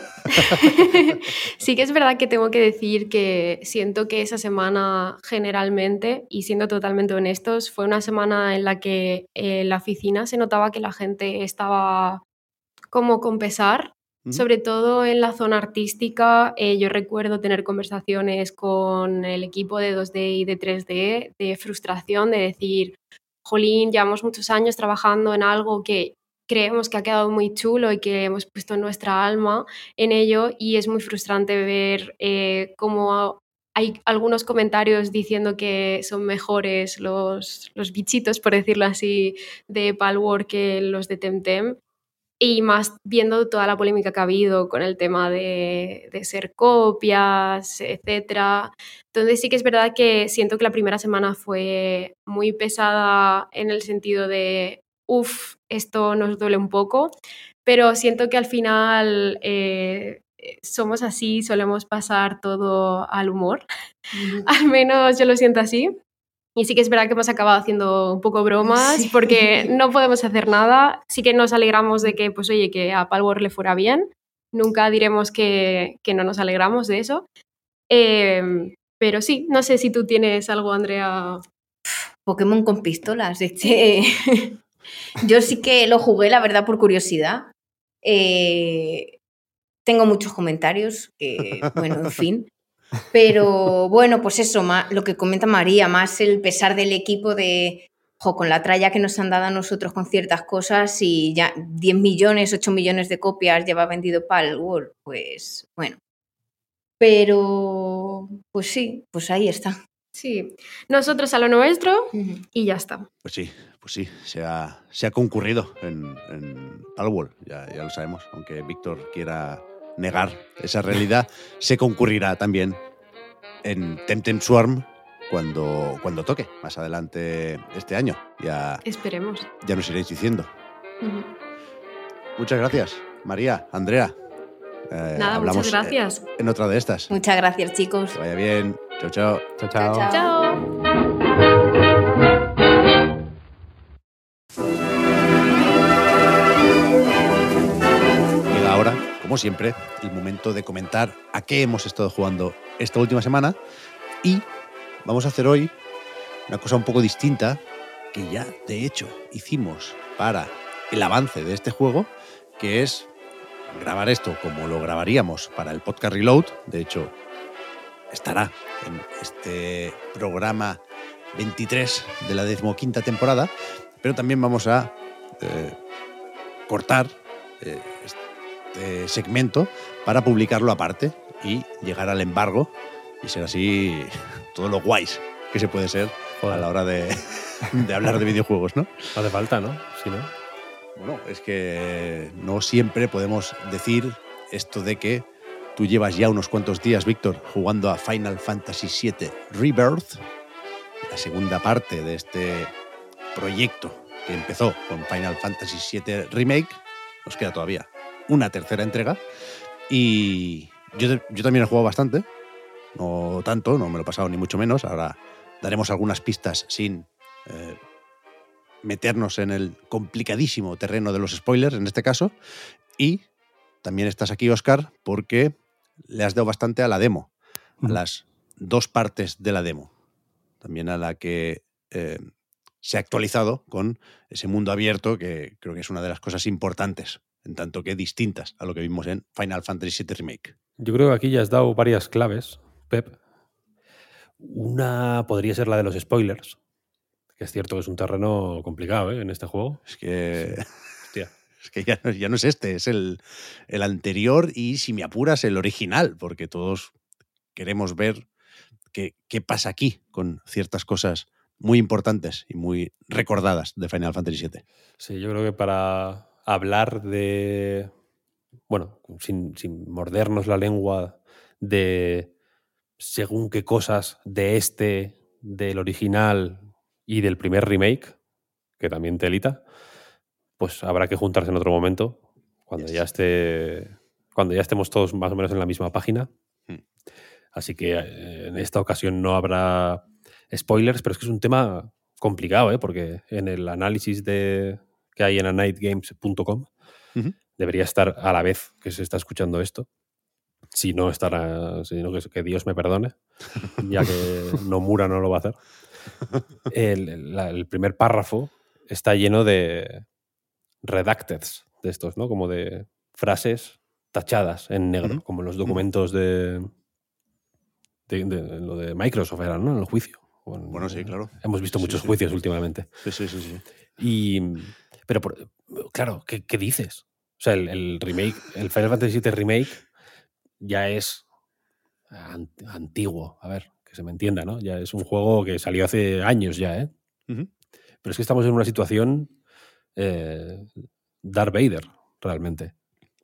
Que, Un poco sí. que, que pueden pasar décadas hasta que se pueda hablar de esto sin, sin que te sientas sucio. Porque yo me siento un poco. O sea, si, si ahora dijera lo que pasa al final, por ejemplo, del Final Fantasy VII Remake, o, o algunas cosas que ocurren puntualmente en Final Fantasy VII Remake, me sentiría como arruinándole la fiesta a alguien, ¿sabes?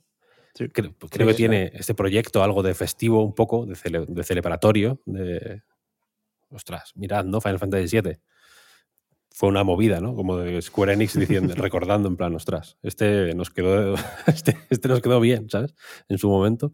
Y, y entonces, claro, aquí posiblemente haya momentos en los que no sé si, supongo que cuando se habla sin spoilers siempre se corre el riesgo de eso, ¿no? Pero creo que va a haber momentos en los que voy a tener yo particularmente, seguramente tú también, Pep, y Oscar no, porque, bueno, le jodería el juego a Oscar. aquí, Joder, pres- pero- aquí presente. ¿eh? Me destruyes aquí mismo.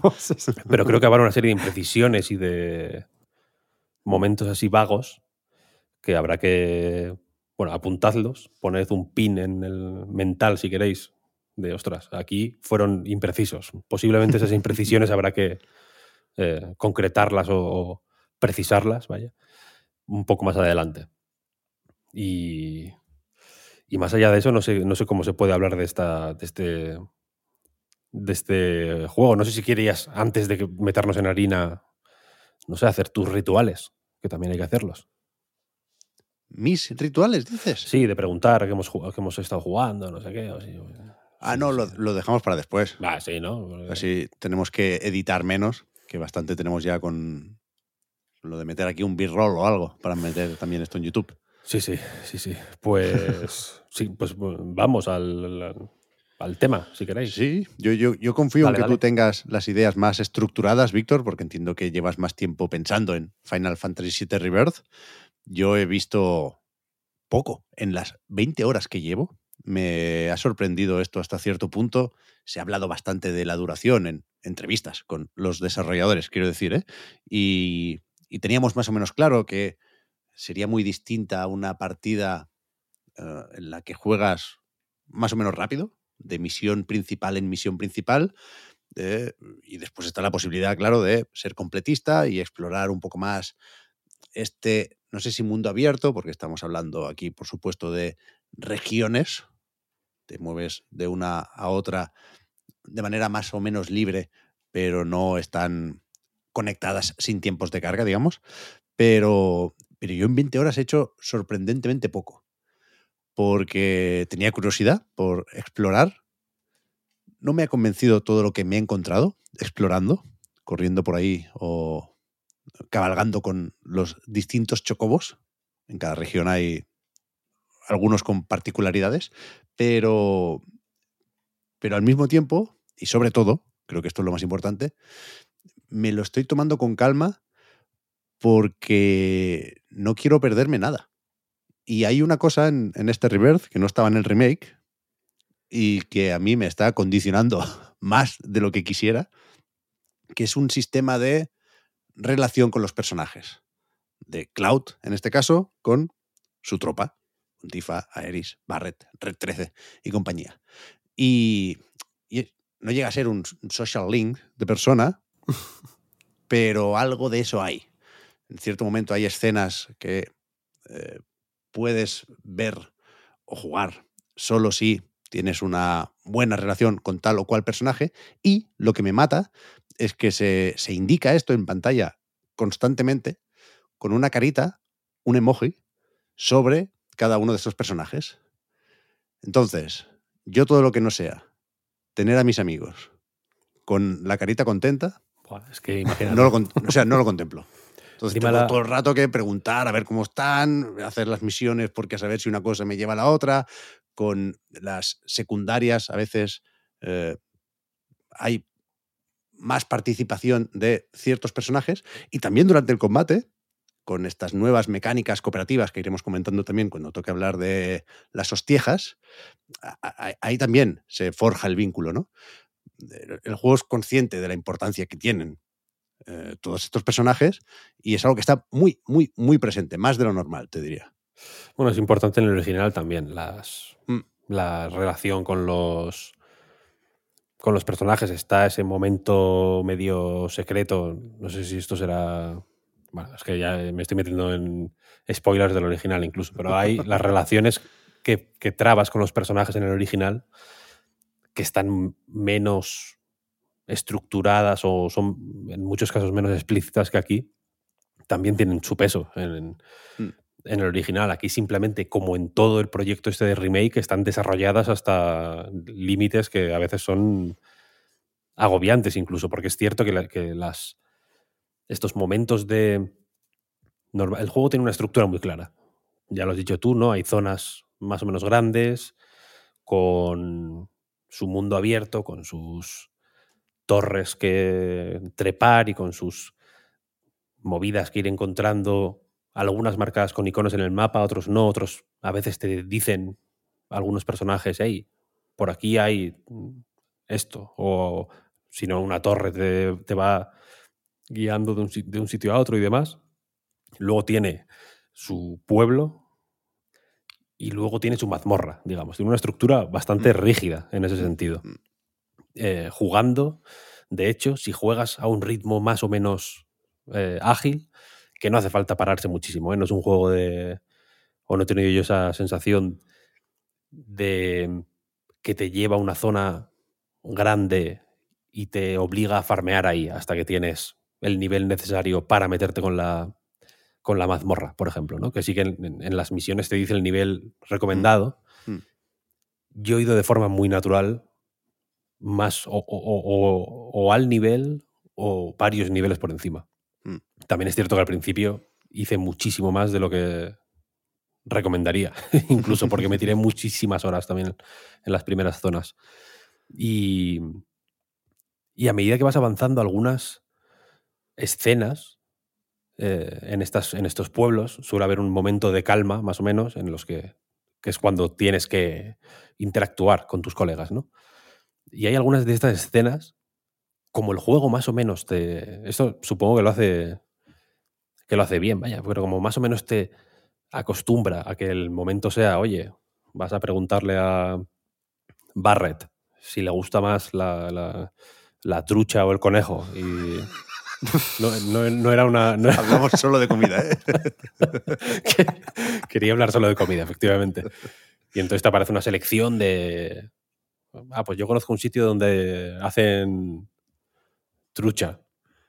Y si ves que se pone contento, pues guay, porque has acertado, y si no, pues no.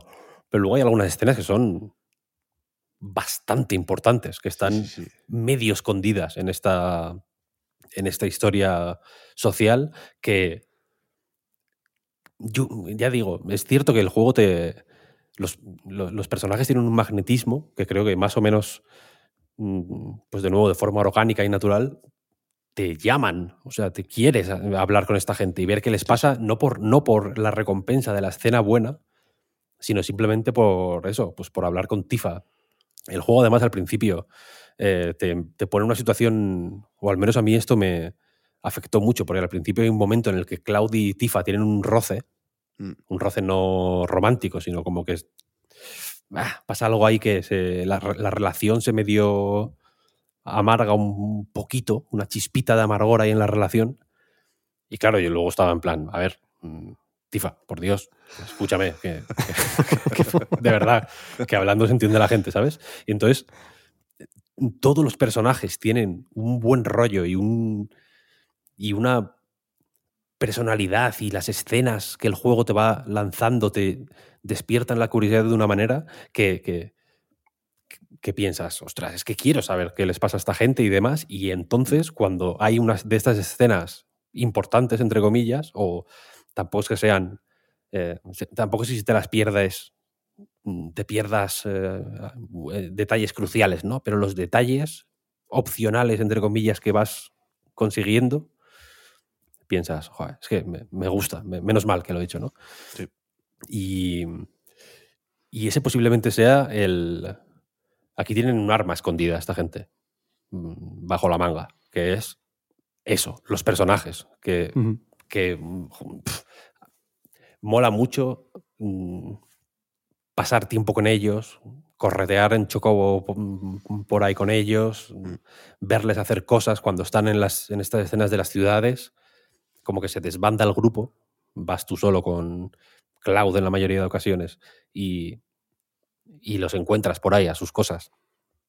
Hay momentos graciosísimos, hay momentos súper costumbristas, hay un poco de, de todo, ¿no? Y los, Mm. y los utiliza el juego muy bien. Y luego, aparte, es que efectivamente el sistema de combate no es tontería. Es una.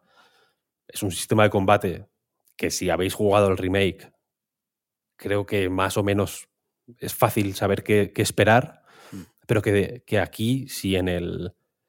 Si a nivel de estructura y de mapas y de mundo se ve un salto y una explosión. Vaya, iba a decir expansión, pero voy a decir explosión porque realmente es un juego bastante masivo y los escenarios son infinitamente más abiertos y la exploración es... Pues claro, ahora ya no estás en Midgar, entonces la exploración es, en muchas ocasiones, mm, a- andar por mini mundos abiertos, ¿no? En realidad. Y, y el combate sigue un poco esta mm, tendencia expansiva barra explosiva y tiene, tiene un montón de, de cambios, algunos más pequeños y otros más grandes, pero creo que todos van en la misma dirección de animarte a exprimir al máximo todo lo que el combate puede ofrecer. Por ejemplo, yo no soy mucho de usar magias, te lo tengo que confesar. Mm. No me gusta mucho usar magias. Algunas magias las puedo usar si hago análisis en un bicho y me dice que, yo qué sé, que es, que es débil al fuego y tengo piro, pues mira, tampoco hay que ser tonto, ¿no? Puedo usar piro en cierto momento. Pero el juego tiene un sistema de como de mejoras, un árbol de habilidades Sí. también gigantesco. Y dentro de ese árbol de habilidades hay habilidades que puedes eh, desbloquear. Estas habilidades son las que no gastan magia, para entendernos, ¿no? Las que dependen del, Exacto. de la barra esta, ¿cómo se llama? BTC o algo así. BTC. Que a medida que vas dando golpes, pa, pa, pa, se va rellenando. Tienes dos barras y algunas habilidades gastan una, otras dos. Puedes ampliar la barra temporalmente con otras, con otras historias, con, con, eh, con- ¿cómo, cómo se llaman las habilidades estas eh, conjuntas o algo así? ¿no? Ya, no sé, es que, Sí. mira, me lo tendría que haber apuntado porque hay Sin- dos tipos de movimientos cooperativos, digamos. Hay, hay uno que se puede hacer como un ataque sin más, si mantienes pulsado el R1, lo tienes que desbloquear, pero hay una serie de, pues eso, movimientos que hemos visto en material promocional ya del juego, ¿no? A mí me gusta especialmente el, el que hacen Cloud y Tifa, en el que ella se sube a la espada y él la catapulta, digamos, y eso al final no deja de ser como una patada voladora sin, sin mucha más floritura. Y después están los movimientos de sinergia o algo así, Hmm.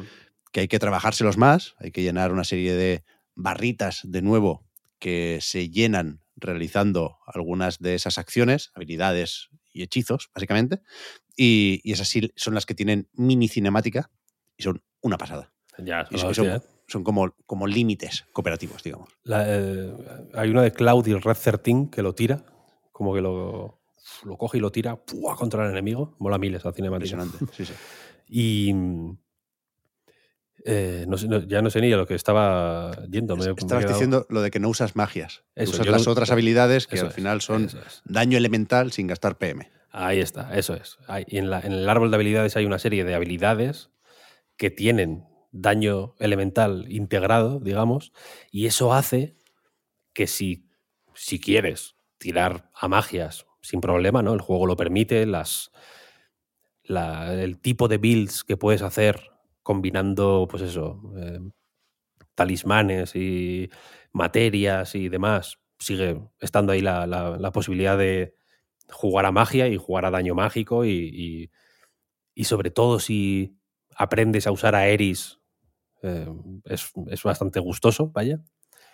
Porque las magias también son más potentes que estas habilidades, pero también puedes, si quieres, mm, utilizar estas, eh, estas habilidades y quedarte la magia para las curas, por ejemplo, ¿no? O para, o para el Lázaro o para las magias de apoyo, digamos, ¿no? Que no, no- no necesariamente de ataque. Y mola mucho esta versatilidad porque en este juego, aparte hay más personajes. No es como en el original, que al final tenías tu grupo, podías eh, medio poner a uno y quitar a otro, pero en este hay más personajes. No sé si se puede... No, no- no me vais a joder que va a ser un spoiler decir qué personajes hay, pero bueno, Yuffie, si no queréis ir muy lejos, ¿no? que ya, ya estaba en el intermisión. Eh, Yuffie tiene un set de movimientos súper específico, súper marcado, mola mil usarla, es la hostia. Llega un momento que, la, que tienes tantos personajes que el juego a veces tiene que... Yo creo que se dan cuenta en Square Enix en plan, a ver, se van a hacer un lío, ¿no? Entonces como que te los... te, te lo- te lo- te, mm, organizan las escenas para que, eh, para que en, la- en las mazmorras sobre todo, pues yo qué sé, la mitad vayan por un lado y la otra mitad por otro, ¿no? Y, y- y juegues las dos escenas para que, que también va bien para ir probando a personajes. Hay, hay momentitos en los que solo puedes usar a, a uno, por ejemplo, hay bastantes combates uno contra uno. que van fenomenal para, para entender de primera mano qué papel puede jugar ese personaje en, luego cuando puedas integrarlo de nuevo en tu, en tu equipo, en realidad. Es que no sé si, si pasará igual en, en Rebirth, pero mm, a mí en el mi remake me daba mucho la sensación de que me, me, apalancaba un poco con los que pillaba, ¿no? Si usaba mucho a tres en concreto, más o menos acabas encontrando buenas formas de hacer ¿no? esta dinámica de ir cambiando de personaje y, y todo el tipo de sinergias que había antes, más las que hay ahora. Y yo creo que es fácil apalancarte con los primeros que eliges y, no probar más, más allá de un par de pruebas por decir, a ver, a ver qué es esto, pero decir, bueno, me siento cómodo con estos tres. Y es verdad que, que luego te recompensas y vas probando. Bueno, te recompensan mucho, claro, claro, porque yo en el remake acabé medio dominando, bueno, dominando, a ver, cogí cierta soltura con el ir cambiando mucho de personaje, los personajes por cuando los maneja la máquina, por decirlo de alguna manera, pues son más lentos. Hay veces que yo qué sé, ves a Barret ahí mirando a las amapolas y dices, a ver, tío, dispara, ¿eh? Que para eso te, que te tengo en el grupo, ¿sabes? O sea, haz cosas. Barret, por ejemplo, eh, lo, que lo estábamos comentando tú y yo, Oscar, antes, es un personaje que a mí me encanta, que me parece buenísimo, pero que cuando lo controla la máquina me pone del hígado, porque no sabe hacer, no, sabe. la barrita no sube, ¿eh? No sube, ni para Dios, es como, tío. La gracia es la de, la de disparar, cargar el, el estallido, después pegar el, ataque potente, al final es un círculo genial, ¿vale? Como no has metido ni un estallido, cabrón, pero ¿para qué, te, ¿para te tengo aquí el equipo bonito y limpio y las materias y todo, tío? Todo esto venía, a ver si nos puede resolver Pep la duda, porque le preguntaba a Víctor si hay alguna forma de hacer que el resto de, de personajes que tú no estás controlando eh, tengan más o menos unas órdenes establecidas, rollo atacar al mismo que estás atacando tú o centrarse en curar, este tipo de cosas. Hostia, no lo sé.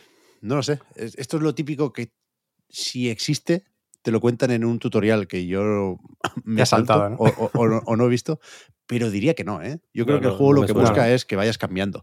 Porque, por ejemplo, cuando tú haces un, una acción de estas que, que tiene algo de cinemática, un límite o una habilidad sincronizada, lo he buscado, por cierto, y los ataques eh, en equipo fuertes son habilidades sincronizadas y los más sencillitos son acciones sincronizadas. Eso es. Cuando, haces una de las que se gusta y, la cámara se acerca y se queda ahí un rato, tú puedes cambiar, tú puedes sudar de esa mini cinemática y decir, vale, vosotros ya sabéis lo que tenéis que hacer, ahora me pongo al red para subir su barrita. el juego contempla eso y yo creo que lo fomenta. Y en cierto modo, lo, o, sea, o en cierto momento lo empiezas a hacer. yo, Lo, yo lo hago de, o sea, la, la, cinemática de, ¿no? de ver cómo interactúan está guay una, dos, cinco, diez veces, pero ya llega un momento que es como, venga. Y sobre todo los, cuando los combates son muy, eh, muy estrictos y más ajustados y realmente tienes que... Hay, hay, varios combates eh, no opcionales, sino de la, de la historia, digamos, que son contra enemigos que o les fatigas a tiempo. Eso es. O te machacan de una manera que, que, es difícil de resistir. Entonces ahí sí que es como, venga, haced lo vuestro y, Barret, le voy a poner yo a hacer el estallido porque si no, el tío no lo, no lo hace. Luego están eh, estos, estas fases que no me acuerdo cómo se llamaban, como zonas de caza o algo así dentro de lo que es el mundo abierto, al menos de lo que yo he podido probar en, en, la demo, que te incentiva un poco a eso, ¿no? A, a, probar las debilidades, porque hay misiones específicas que van de eso. Y otras que te lo explican a lo mejor de forma más sutil, ¿no? Hay un, un ejemplo que era evitar que, que un enemigo eh, levante el vuelo después de hacer una habilidad. Claro, lo que tienes que hacer es estar atento para en ese momento tirar la habilidad y que, y que le haga especial daño y que, y que le fatigue. Entonces está bien porque te, ya te, te, incentiva un poquito más a probar estas cosas. Sí, esto lo hacía bien el remake también y Reverse imita un poco la, la, estrategia, que es que te, va enseñando muchas cosas con ejemplos a lo largo de varias horas. Y aquí, claro, tiene más cosas que enseñar, pero también tiene más excusas para irte contando esas mecánicas y esos sistemas, ¿no? Con lo cual no hay mucha prisa para ver cómo funcionan las invocaciones, por ejemplo, que funcionan, insisto, como en el remake, ¿eh? tú eh, llamas a Ifrit o al Titán y lo tienes ahí y puedes gastar barritas para pedirle por favor que, haga un ataque de los fuertes, ¿no? y, en ese sentido, las dinámicas del combate, eh, más allá de estas nuevas posibilidades, son las mismas ¿eh? que en el remake y que en muchos otros juegos de rol, supongo que sobre todo japoneses, hay para los enemigos una barra de vida, que es la que hay que acabar vaciando para ganar el combate, y después hay otra barra debajo, que es la del aturdimiento. Aquí pasan dos cosas. Tú, si cumples ciertas condiciones, que pueden ser atacar de forma muy insistente, esquivar ciertos ataques, por ejemplo, esa me gustó, o usar un hechizo o un daño elemental frente al que es débil el enemigo, entonces lo fatigas. Cuando está fatigado, el enemigo lo que pasa es que se aturde más rápido, que sube eh, más deprisa esta barrita. Cuando sube del todo, cuando se llena, el enemigo pasa a ese estado vulnerable, que esto tiene un multiplicador de daño y el enemigo se queda en el suelo un rato y no ataca. Y allí, pues hay, hay una serie de acciones que son especialmente efectivas. Lo que decías, Víctor, hay momentos en los que tú puedes montarte un poco tu estrategia y hay momentos en los que eh, está claro que es lo óptimo, ¿no? En este caso, por ejemplo, eh, Tifa tiene una serie de ataques que suben muchísimo el multiplicador de daño. Haces esos ataques y mientras tanto ordenas o cambias a Cloud, barre todo el que toque para que gaste sus barritas con otras habilidades que hagan más, más daño. Es algo más o menos complejo. Parece muy sencillo al principio porque, como siempre, empiezas peleándote con cuatro lobos y cuatro pájaros.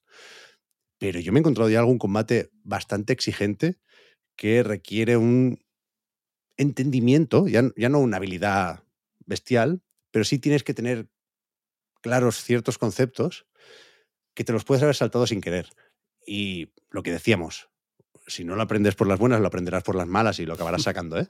Pero que, al final con tanta barrita y tanto indicador y tanto numerito, se sacan un sistema de combate bastante guapo. A mí me sigue flipando lo que comentamos en su momento del remake, que a mí me parece de verdad que es un sistema que tiene para todos, porque tiene su parry, es, es, es una forma de entender la acción muy satisfactoria para los que disfrutamos mucho con Hack and Slash, por ejemplo, pero también tiene su estrategia, sus pausas, sus momentos de pensar, sus sinergias. Me parece fabuloso, vaya.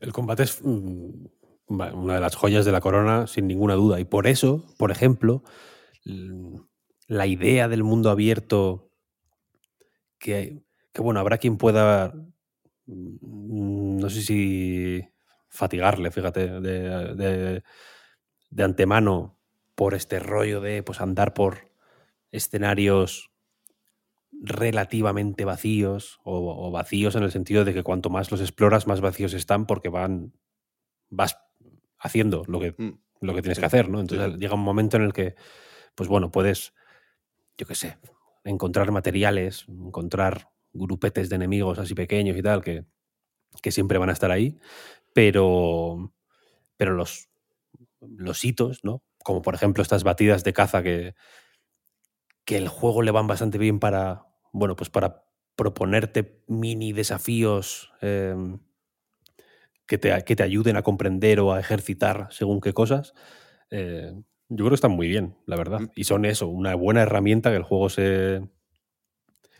supongo que si, si te hace clic el combate o, en cuanto te hace clic el, combate, porque yo creo que es más o menos fácil que te haga clic, es un combate que como dices, pues bueno, toca muchos palos y los toca todos bastante, bastante, bastante, bastante bien. De nuevo, mm, quien tenga experiencia del remake, creo que eso ya más o menos lo sabe.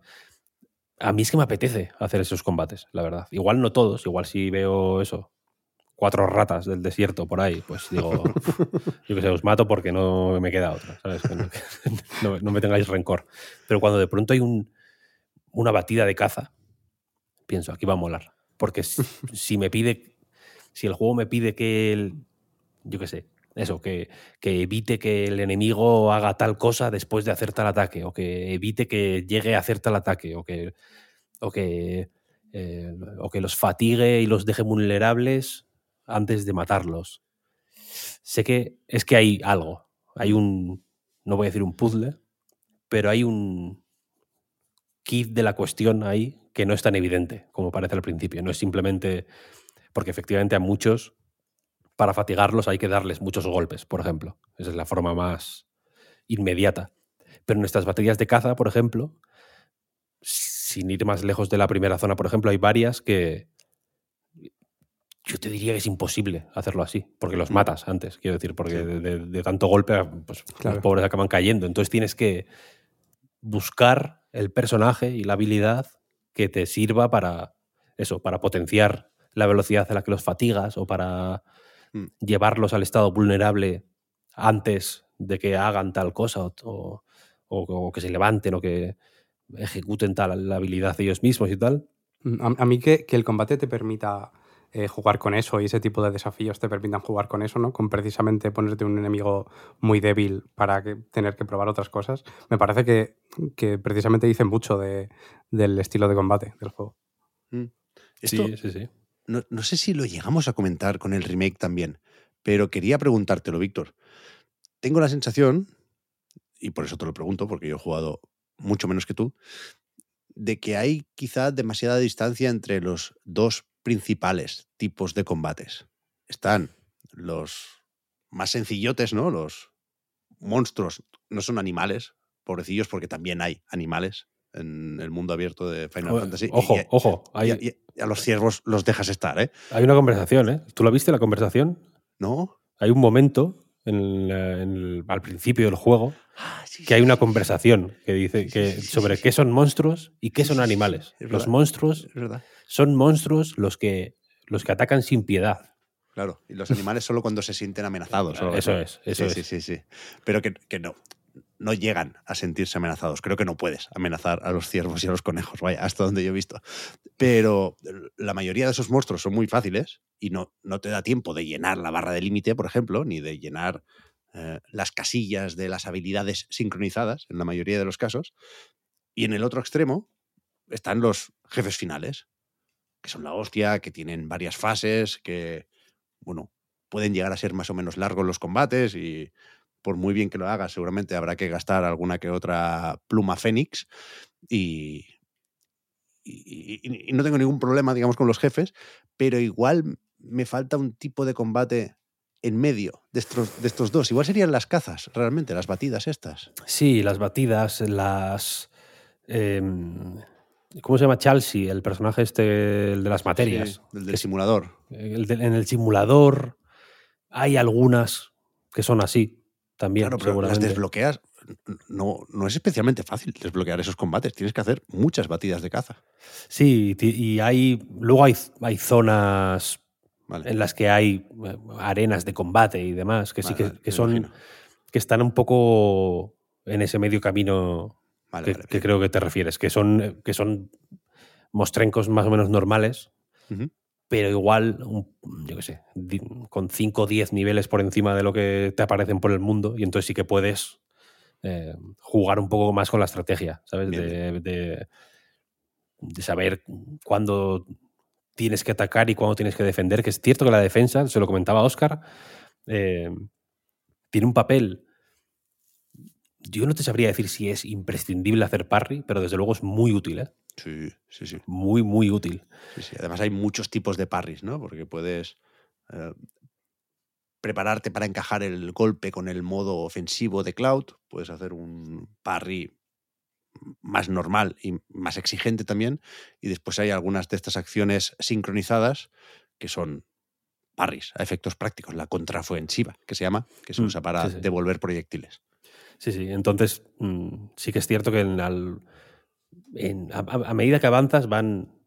Aparte es un juego, creo que hemos estado hablando un rato fuera de micros, entonces no sé si lo hemos comentado ya, pero como hay tantas en estos mundos abiertos, en estos mapas grandes, la estructura no me resulta muy eh, marciana o me resulta más familiar de lo que quizá pensaba que me iba a resultar, porque me recuerda un poco a la de Final Fantasy XVI, déjame decirte. A rato sí. Y mm, la cuestión es que hay mucho que hacer. Hay mil, en cada pueblo hay mil minijuegos, hay un juego de cartas que se llama eh, Queen's Blood, creo, la sangre de la Sangre reina, la reina, creo, sí. que es un juego de cartas bastante guapo. cierto. Bastante guapo, ¿eh? Bastante, bastante, bastante bueno. Aparte, el juego te mete todas las oportunidades que puede. Llega un momento ya que se rinde, pero hasta, hasta un poco después de, por donde vas tú, te hace, lo, hace todo lo que puede para que juegues. En plan, escucha, que está guapo, ¿eh? Mm, si quieres, yo, yo que lo que les ha quedado bien. ¿eh? Está, es- está muy guay, está muy guay, sí, sí. Hay una. No te voy a decir una historia, pero bueno, una pequeña. Un pequeño hilo narrativo que va uniendo el juego de cartas, digo, a medida, medida que avanzas y tal. Y, y aparte de eso hay, pues bueno, mm, un millón de minijuegos, un millón de actividades secundarias. Se puede tocar el piano, como ya se ha visto por ahí, pero luego en, en- zonas específicas del juego, que si conocéis el original, posiblemente ya os podéis imaginar una, por lo menos. Hay una cantidad de minijuegos y de movidas que hacer, algunas más relacionadas con el combate que otras, pero en, en más o menos, no sé si decir en más o menos todas, pero en muchas sí que hay eh, momentos en los que se te pide ejercitar el combate. Y, y para, y para mí es un acierto porque ya te digo que me encanta luchar en, en- en este juego. Square Enix otra cosa no, pero sistemas de combate Ya ves. los hace de, de maravilla. Y este, ya digo, es como el del remake, pero ma- es, es- es- es más flexible, tiene más posibilidades, es más... Te ponen situaciones más diferentes todo el rato. No sé, es un sistema de combate muy, muy guay. Creo que la mezcla de acción y... o de, o de pelea en tiempo real y... no voy a decir turnos, pero esto- estos momentos de parar la acción para elegir, pues yo qué sé, el objeto que usas, la invocación, la, habilidad, si quieres salir de la de las combinaciones, ¿no? L1, R1 más tal. Recomiendo no hacerlo. Siempre o- dedicad un tiempo a elegir las cuatro que queréis usar porque porque le da el juego, o sea, hace que el juego sea más bonito, que no se esté parando todo el rato. Y si jugáis con Tifa de esa manera, mm, tenéis la mitad del juego pasado, vaya. Y, y no sé qué más. O sea, creo- me, me gusta que, nos hayamos eh, centrado un poquito en el combate, porque yo estaba, ya, te- ya lo dije antes, un poco asustado con el tema spoilers. Hmm. Eh, aquí el, el único spoiler es que el combate está guapísimo. Bueno, yo, yo- yo quería preguntarte un poco más por la historia, Víctor, sin entrar en, por supuesto, detalles de la trama, pero ¿qué sensaciones te ha dejado? Es decir, ¿te gusta el tono? ¿Crees que debería ser más parecido al original? ¿Los cambios están justificados y bien encaminados? Es un juego más o menos raro, ¿eh? insisto, lo hablaremos seguramente en otro momento, pero, pero intenta hacer muchas cosas y, por supuesto, y para entender lo que voy a decir, eh, es conveniente haber terminado el remake, pero que empiece este rebirth donde acaba el remake tiene una serie de implicaciones, ¿no? Má- Más, allá de que te enteres más o menos de, de la historia, es que nos estamos metiendo mucho más adentro en esta madriguera que, que no teníamos muy claro que, que- que fuera tal cosa, ¿no?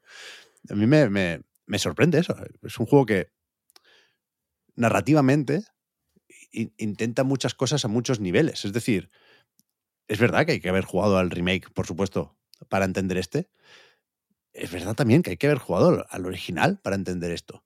Y se entiende lo que tiene de celebración, decías al principio, Víctor, fanservice puro y duro, el, que queráis aquí, pero, pero hostia, es, es- es sorprendente hasta qué punto le importa poco si eso intimida a nuevos jugadores, ¿no? Fíjate que yo jugando lo del, lo del. Lo de que dices de que empieza justo donde acaba el anterior. No sé con quién lo estaba. No sé. Creo que lo estaba hablando con Javi Román de Sci-Fi Games esta semana. Que yo creo que si los pones. O sea, si acabas el remake y pones este. Con una separación de medio segundo. Mm. Es que, es que puede ser la siguiente, el siguiente plano ¿eh? de la última sí. escena del. Es, es muy fuerte eso. Y es cierto que, acá, que empieza. O sea, que este empieza ahí. Pero es que el remake acaba en varios sitios distintos a la vez. ¿No? O sea, entonces. Entonces la manera en que este empieza a coger las cuerdas que, que dejó el remake, sí que es cierto que al principio es. Yo estaba emocionado, te lo tengo que reconocer al principio, porque el, eh, o sea, es un juego que se vende con el primero, quiero decir. O sea, tiene mucho sentido el pack del primero con este, porque es cierto que si no, la liaste. no- el principio es el principio más confuso de la historia de los videojuegos, posiblemente. Y, y a partir de ahí, claro, el, el- el remake, la parte que cubre Final Fantasy VII Remake, está bastante guapa, hay que reconocerlo, porque es muy... no- Bueno, evidentemente no es autoconclusiva, porque lo, lo- lo- lo último que parece querer hacer el Final Fantasy VII Remake es concluir nada, al revés, Sí. pero pues todo el rollo de avalancha, de los atentados a los reactores de Mako, de, ¿no? del misterio de Sephiroth que va por ahí apareciendo y tal y cual, y no sé qué, la manera en que vas pues, conociendo a, a Barret, a Tifa, a Biggs, a Jesse, a, ¿no? a- cuando llegas de pronto a conocer a Eris, toda esta es una historia que creo que tiene un ritmo y un pulso muy bueno y que y también supongo que juega a su favor la baza de, de, que, es, de que es un escenario único. ¿no? Mm. Es una ciudad, es, una, es un rollo más. mm, No, bueno, iba a decir GTA, pero no, que bueno, se me entiende, ¿no? O Cyberpunk, ¿no? Que la ciudad es un. Es, una, es un personaje más, digamos, ¿no? Que es el entorno donde ocurre todo, vas, te vas empapando un poco de cómo funcionan los distintos estratos sociales, ¿no? De- en el remake, aparte, tiene, un- es- tiene esa cosa absolutamente genial de enseñarte la vida de la clase media, de, de, de Midgar, ¿no? Que en el original era como que solo había basura y, y- perversión y luego una torre donde vivían los, los, gerifaltes, ¿no? El remake lo hace muy bien eso, y entonces queda un juego muy compactito y muy bien, en realidad. No, no conoces a muchísimos personajes tampoco. Los que. El juego es muy cabrón, ¿no? Y encima te, te da a conocer algunos personajes que, que, aunque no sepas quién son, sabiéndolo ya flipas, claro, pero, pero sin, sin saber quién son siquiera, el juego te los presenta de una forma que piensas, ostras, quiero saber más, ¿no? Porque este tiene pinta de ser, de ser tocho, de ser interesante. Y el remake, o sea, el reverse, eh, por contraste, son muchas historias que ocurren en muchos sitios, ¿no? Y vas a muchos, conoces a muchos pueblos distintos. Cada uno tiene una forma de ser muy distinta. Eso el juego lo hace muy bien también a nivel mm, artístico barra... Tiene algo de narrativo también. Mm. Por ejemplo, me flipa que en todos los pueblos haya una banda de música verdad. tocando. Si vas, ah, yo que sé, algunos están en un bar tocando en un escenario, otros están por la calle y cada uno toca una cosa distinta. Hay mucha música por ahí. Hay una cosa fantástica, un detalle de ambientación que me parece magistral, que se puede ver ya en el, en el- en el primer pueblo en el que estás en el juego. Si sales por el balcón, suena como un efecto de bullicio. Como de gente así que luego miras y hay las mismas cinco personas que, habían, que, hay cuando bajas, ¿no? Pero desde arriba ves como el- los edificios y escuchas el bullicio y se escucha un grupo de jazz a lo lejos y tal y piensas, ostras, cuánta vida ¿no? hay aquí. Es un juego muy fino en, en- Mm. en ese tipo de detalles. Y luego las historias. Aquí ya entramos en un terreno que se aleja un poco de... Es un poco la... Iba, bueno, iba a hacer un spoiler. Si, ah, si es un sándwich, eh, Final Fantasy VII, un sándwich de... Podría ser un sándwich de tres pisos, de dos pisos, ¿no? O dos pisos son tres panes, Exacto. ¿no? Vale, pues un sándwich de dos pisos. Entonces, el pan 1 es eh, Midgar, el pan 2 es censurado y el pan 3 es el, el final del juego. Y lo que hay dentro, la sustancia, digamos, creo que se, creo que se conoce menos, ¿sabes? Entonces, por ejemplo, a mí, por ejemplo, a mí me encanta la historia de Dine, por ejemplo. Es un personaje de Final Fantasy VII que, que es importante, joder. no, no lo manejas, no es un personaje jugable, no, posiblemente no hay artworks de, de Dine, pero es muy importante en, en, en, en la manera en que tú, a través de la historia entre Dine y Barrett, conoces a Barrett, por un lado, conoces el, el, el entorno en el que creció Barrett, sus ideales, digamos, o, o, el tipo de vida que tenía y que quería tener cuando vivía ahí, por qué tiene este, esta rabia hacia Shinra, conoces también más sobre su relación con Marlene, muchas cosas, muchas cosas. Es un personaje, es una historieta, tampoco tiene mucho más. En, el, en, eh, en este es menos historieta, seguramente todo lo que muchas cosas que en el original eran historietas, aquí son capítulos de una novela, quiero decir, porque están muy desarrolladas, hay, hay mucho, mucha cinemática, mucho, mucho diálogo. Yo estoy jugando en japonés, por cierto. ¿Tú? Uh, bien. Yo lo ahora, pensé, ¿eh? Ahora que llevo 30 días en Duolingo ya seguido. es verdad que, que, que, los subtítulos en castellano, eh, bueno, lo que dicen se parece poco a lo que escuchas en inglés. Porque supongo que ambas localizaciones se han hecho a partir del japonés y, y sí. divergen un poco, ¿no? Sí, Entonces sí. yo estuve pensando en si me lo ponía voces en japonés y textos en castellano o textos y voces en inglés. Al final no he hecho el cambio, al final estoy jugando con voces en inglés y textos en castellano, pero quizás es la peor opción. Yo es que me estaba liando muchísimo. O sea, me estaba aturdiendo muchísimo la cabeza. Recomiendo, si a alguien le pasa esto mismo, que pruebe japonés con subtítulos en castellano, porque, porque es cierto que la.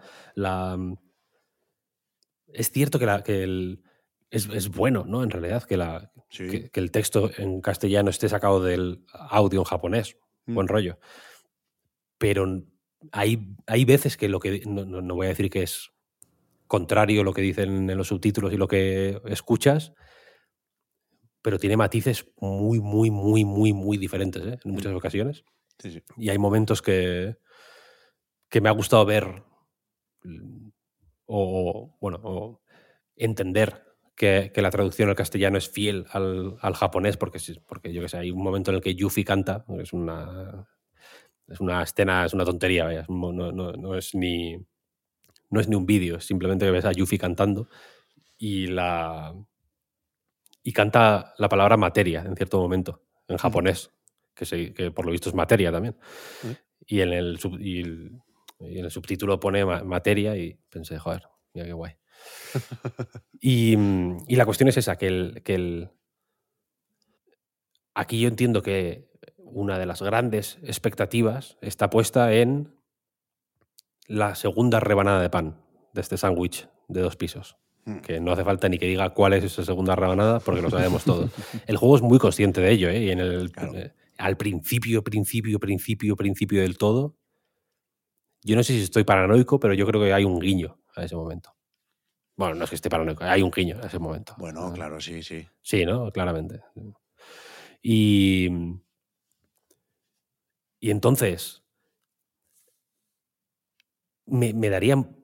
Me daría lástima que esa anticipación hiciera que la gente no se fijara en, la, en lo que va ocurriendo antes de eso. Luego el juego es muy cabrón, ¿eh? hay mil momentos en los que, en los que yo, al, esa, yo, yo, vivo con esa anticipación en la cabeza, evidentemente. Es, es, no, no, no se puede. Entonces hay muchos momentos en los que el juego te va lanzando la caña para ver si picas y dices, hostia, he pica, yo, yo, piqué en todas, vaya.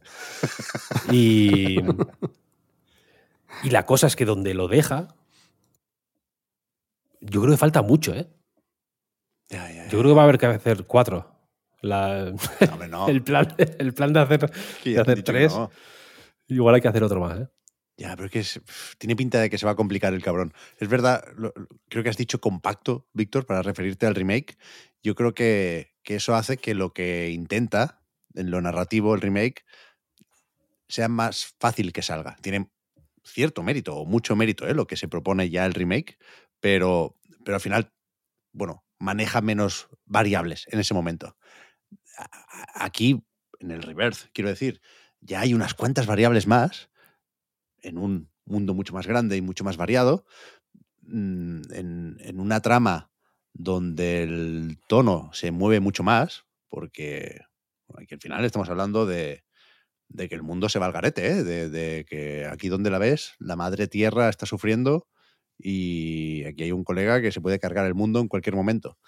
Pero, pero siempre está el juego al borde de la chorrada y de la parida, un juego con mucho sentido del humor y algunas de esas gracias y o situaciones más o menos ridículas entran mejor que otras, pero, pero hostia, es, es complicado pillarle el punto si no estás muy dentro de la trama o si no estás muy bien acompañado por estos personajes, ¿no? Sí, y... en, la, en la demo hay una, una pequeña bromilla que es cuando llegas a una zona en la que te encuentras con la alcaldesa de, de la ciudad y te dice, sí. ah, vosotros estáis en busca y captura, ¿no?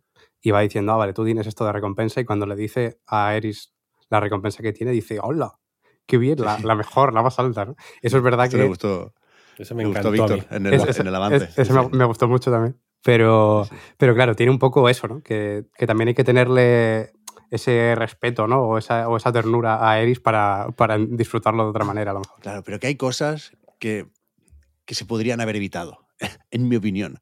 Por ejemplo, eh, al principio lo que yo he jugado, el, el- motor de la trama es buscar a Sephiroth. Bueno, como siempre, ¿no? Pero, pero tú lo que haces durante mucho rato es perseguir a los encapuchados. Hay una serie de personas con unas túnicas y unas capuchas que ya estaban en el remake que se mueven como zombies, que son, son, son penosos en tanto que agónicos, ¿no? Y, y tú ves todo el rato persiguiéndoles, aunque se mueven muy despacito, no los acabas de atrapar nunca. Y en cierto momento, pues evidentemente se meten en el crucero que va para Costa del Sol, ¿eh?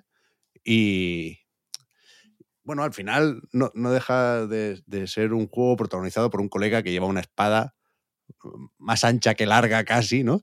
Y, y- y que pretende pasar desapercibido. En- Bueno, hay, hay un- un- unos malabares aquí con la suspensión de incredulidad más o menos bestias, pero, pero lo de los encapuchados en el crucero me, me parece especialmente gracioso, vaya. Es que tú- Y tú- tú- hay, hay- hay cosas así que, que, insisto, que si no pones de tu parte un poco, yo creo que el juego hace Mm. para que estés dispuesto a poner de tu parte, ¿eh? ahí está la gracia.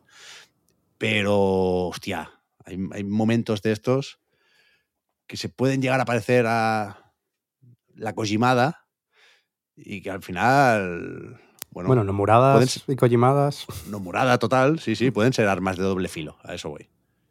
Sí, pero el original ya tenía ese tono. Es cierto. Sí. Entonces ahí, ahí Es está la cosa. Lo que dices tú de los encapuchados del crucero y tal y cual, yo creo que aquí el shock es verlo tan bien hecho. Claro, claro. Sabes claro. que tú lo ves en el en todos los JRPGs de esa época, ¿no? En, en, yo qué sé, en, en- en tu, en- en tu- seas quien seas quien está escuchando esto, si piensas en tu JRPG de Super Nintendo favorito, en todos hay alguna parida. Les gustaba mucho. Pero en este está tan bien hecho todo. La parte del crucero, por ejemplo, lo que ocurre justo después del crucero, en Costa del Sol. Mm. Fíjate que yo lo sabía, ¿eh? Lo que, lo que ocurre en Costa del Sol y con quién te encuentras y qué está haciendo, etcétera, etcétera. Pero verlo, verlo así, en el mejor 3D que he visto jamás, fu- fue como, hostia, es verdad, qué, qué- qué shock. Y aún así creo que el juego tiene mucha dignidad o que, o que consigue consigue salvar la papeleta en la, en la inmensa mayoría de las ocasiones. Sí, ¿eh? No olvidemos que- que es un juego que, el original, digo, que hay un minijuego snowboard. ¿eh? Sí, sí, sí. Yo creo que casi, casi, casi siempre hace lo que le toca hacer. Que es algo que ya comentamos en el remake, ¿eh? con la famosa escena del baile y de las abejitas. Aquí, aquí también hay de eso, un rato largo. Pero, pero, pero sí, sí, lo hace siempre desde la conciencia y desde, bueno, el orgullo y, y- y el conocimiento de una identidad que, que para mí vuelve a ser algo decisivo y más o menos único. No, lo decía con el remake y lo vuelvo a decir, insisto, ¿eh? poniendo todavía más peso aquí con el, con el reverse, que, que hay pocos juegos que se apoyen en un legado tan importante y que jueguen tanto con el hecho de conocerse míticos y legendarios, ¿no? El juego va de eso. Va de eso, básicamente. Y, Sí, sí, total. y es guay. Es guay. Va de, va de eso hasta el punto de que lo que ocurre, por ejemplo, o sea, lo- la- esta idea de la leyenda, del construirse una imagen mítica y, una, y, vivir eh, o, o intentar estar a la altura de esa imagen mítica que al final se te incluso se emborrona y se desdibuja y Mm, mm. un poco de un poco como la gente que cuenta tantas trolas que al final se, se piensa que son verdad cree, ¿no? ¿sabes? Sí, sí, sí, sí. Eh, va de eso el juego, en realidad. Eh, y, y esta parte de la historia de Final Fantasy VII es, es clave, vaya, para, para lo que tiene que ocurrir eh, o, o ocurrirá eventualmente dentro de 70 años, supongo, vamos, a- vamos a hablar del siguiente. Pero aquí la cuestión es que el- el- eh, como Final Fantasy VII no es Final Fantasy VII, sino que es Final Fantasy VII, es Crisis Core, es Ever Crisis, es Ditch of Cerberus, es una película, es un juego de móviles. Sí, sí, sí, sí, sí. Entonces, claro, yo, yo eh, con un personaje en concreto tuve que buscarlo en, la- en internet, en plan, Ah, te diré. porque le estaban dando. Hay, hay otros personajes que no me hizo falta buscarlos porque no los conocía, pero imaginé que no eran, y, y acerté en todas las ocasiones, que no eran nada, que eran nuevos. Ah, De vez en cuando hay alguno nuevo, como ya había en el remake, de hecho. Eh, pero había uno que estaba pensando, hostia, por cómo lo, por cómo lo han presentado, por dónde ha salido, por de qué está hablando, tal, est- esta, esta es importante. Esta, esta es alguien y yo no lo sé, y me lo estoy perdiendo la mitad. Y efectivamente, venía de Before Crisis. Claro, es que- Mm, me, son- me sonaba de haberla visto en típicos vídeos de una afición que recomiendo ejercitar también, la de ver vídeos de resúmenes de Final Fantasy VII. Es muy guay porque cada uno te cuenta una historia. Aparte, porque Tal cual. unos meten esto, otros no, unos no, unos consi- en su resumen meten cosas de Crisis Core y otros no, otros Como no te veas el de tres horas, no te enteras de, de la película. Claro, claro, claro. Entonces, eh, aquí la cuestión es que, claro, es lo que dices, que vas a tantos sitios, al final, yo qué sé, en Midgar está la gente de Midgar. No, no, no, no, no, no van a hacer turismo, ¿no? Y de pronto conoces a, a gente que no, que, no, que no te esperabas conocer. Aquí estás todo el rato conociendo a, a Peña Mm. y, y todos tienen sus historias y todos te cuentan sus películas y todos eh, van teniendo un papel y muchos de ellos van eh, extendiendo cheques que van a tener que pagarse en algún momento. Sí, sí, sí. ¿Sabes? Entonces, el...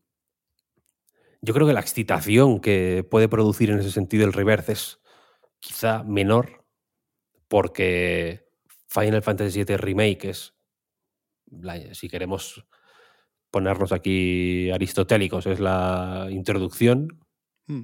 este es el nudo y falta el desenlace.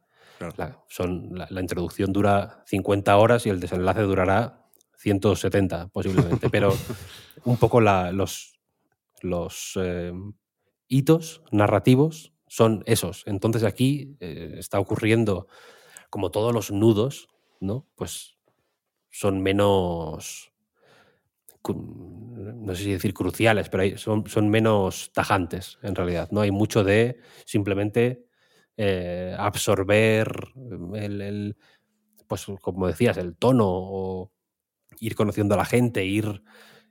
Porque, lo de, porque Barrett, bueno, puedes...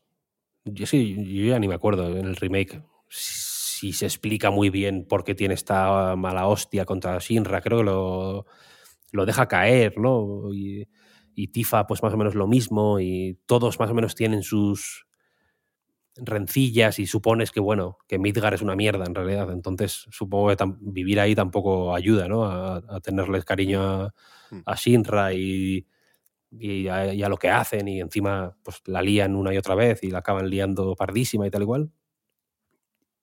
Y, claro, mm, ahí dices, bueno, pues sí, pues eh, está liada y ya, pero este, esta es la parte de mira, eso, eso- eso era la punta del iceberg, ¿no? Ahora, es, ahora esto es mirar debajo, a ver cómo de grande es realmente. Y esta. Y el ejercicio que hace el juego de, para presentarte todo eso, en realidad creo que está guay. Yo hubo momentos, hubo un momento en, en el Gold Souther que pensé, se les fue. Típico, yo qué sé, que querían, yo qué sé, acelerar y a fondo, pero le han dado al freno y el de atrás se los ha comido, porque se les, se les fue, se han confundido. Pero en realidad, horas y horas y horas y horas después, creo que es una buena manera de presentar esta parte de la historia, porque no hace, no es todo la parte de Dine, por ejemplo, que mencionaba antes, ya que lo he dicho, pues lo voy a usar de ejemplo, que es muy dramático y muy, uy, muy pesado y muy muchas emociones a flor de piel y mucha historia ahí de la- lacrimógena incluso, quiero decir, sino que hay, un- hay tiempo para todo, ¿sabes? El juego te va dando tu espacio para que para que lo vayas para que lo vayas conociendo, quiero decir, no es un, no, no, es un juego que te anima a conocerlo, no, no, no te pone delante todo, en plan, mira, esto, venga, ya lo viste, venga, lo siguiente, esto ahora, tal, tal, tal, sino que te deja espacios abiertos, como los de los mapas del propio juego, para que vayas tú conociendo y te vayas interesando. Y por eso decía antes que los personajes que, que sean tan magnéticos es importante, porque acabas queriendo hacer ese trabajo de, Claro. de conocerlos, ¿sabes? Y de meterte en la historia y de, y de, y de entender y de decir, vale, si Yuffie, que me ha contado esta película, mm, tiene este, esta movida detrás, ¿qué no tendrán los demás, no? Claro. ¿Quién, ¿Por qué Barrett está, está así? ¿Por qué, por qué tiene una pistola en la mano? Te lo puedes preguntar en cierto momento, ¿no? ¿Y Tifa? ¿Qué, qué es de Tifa? ¿Y por qué voy con un perro? ¿Quién es, no? ¿Qué- ¿Quién es realmente este perro?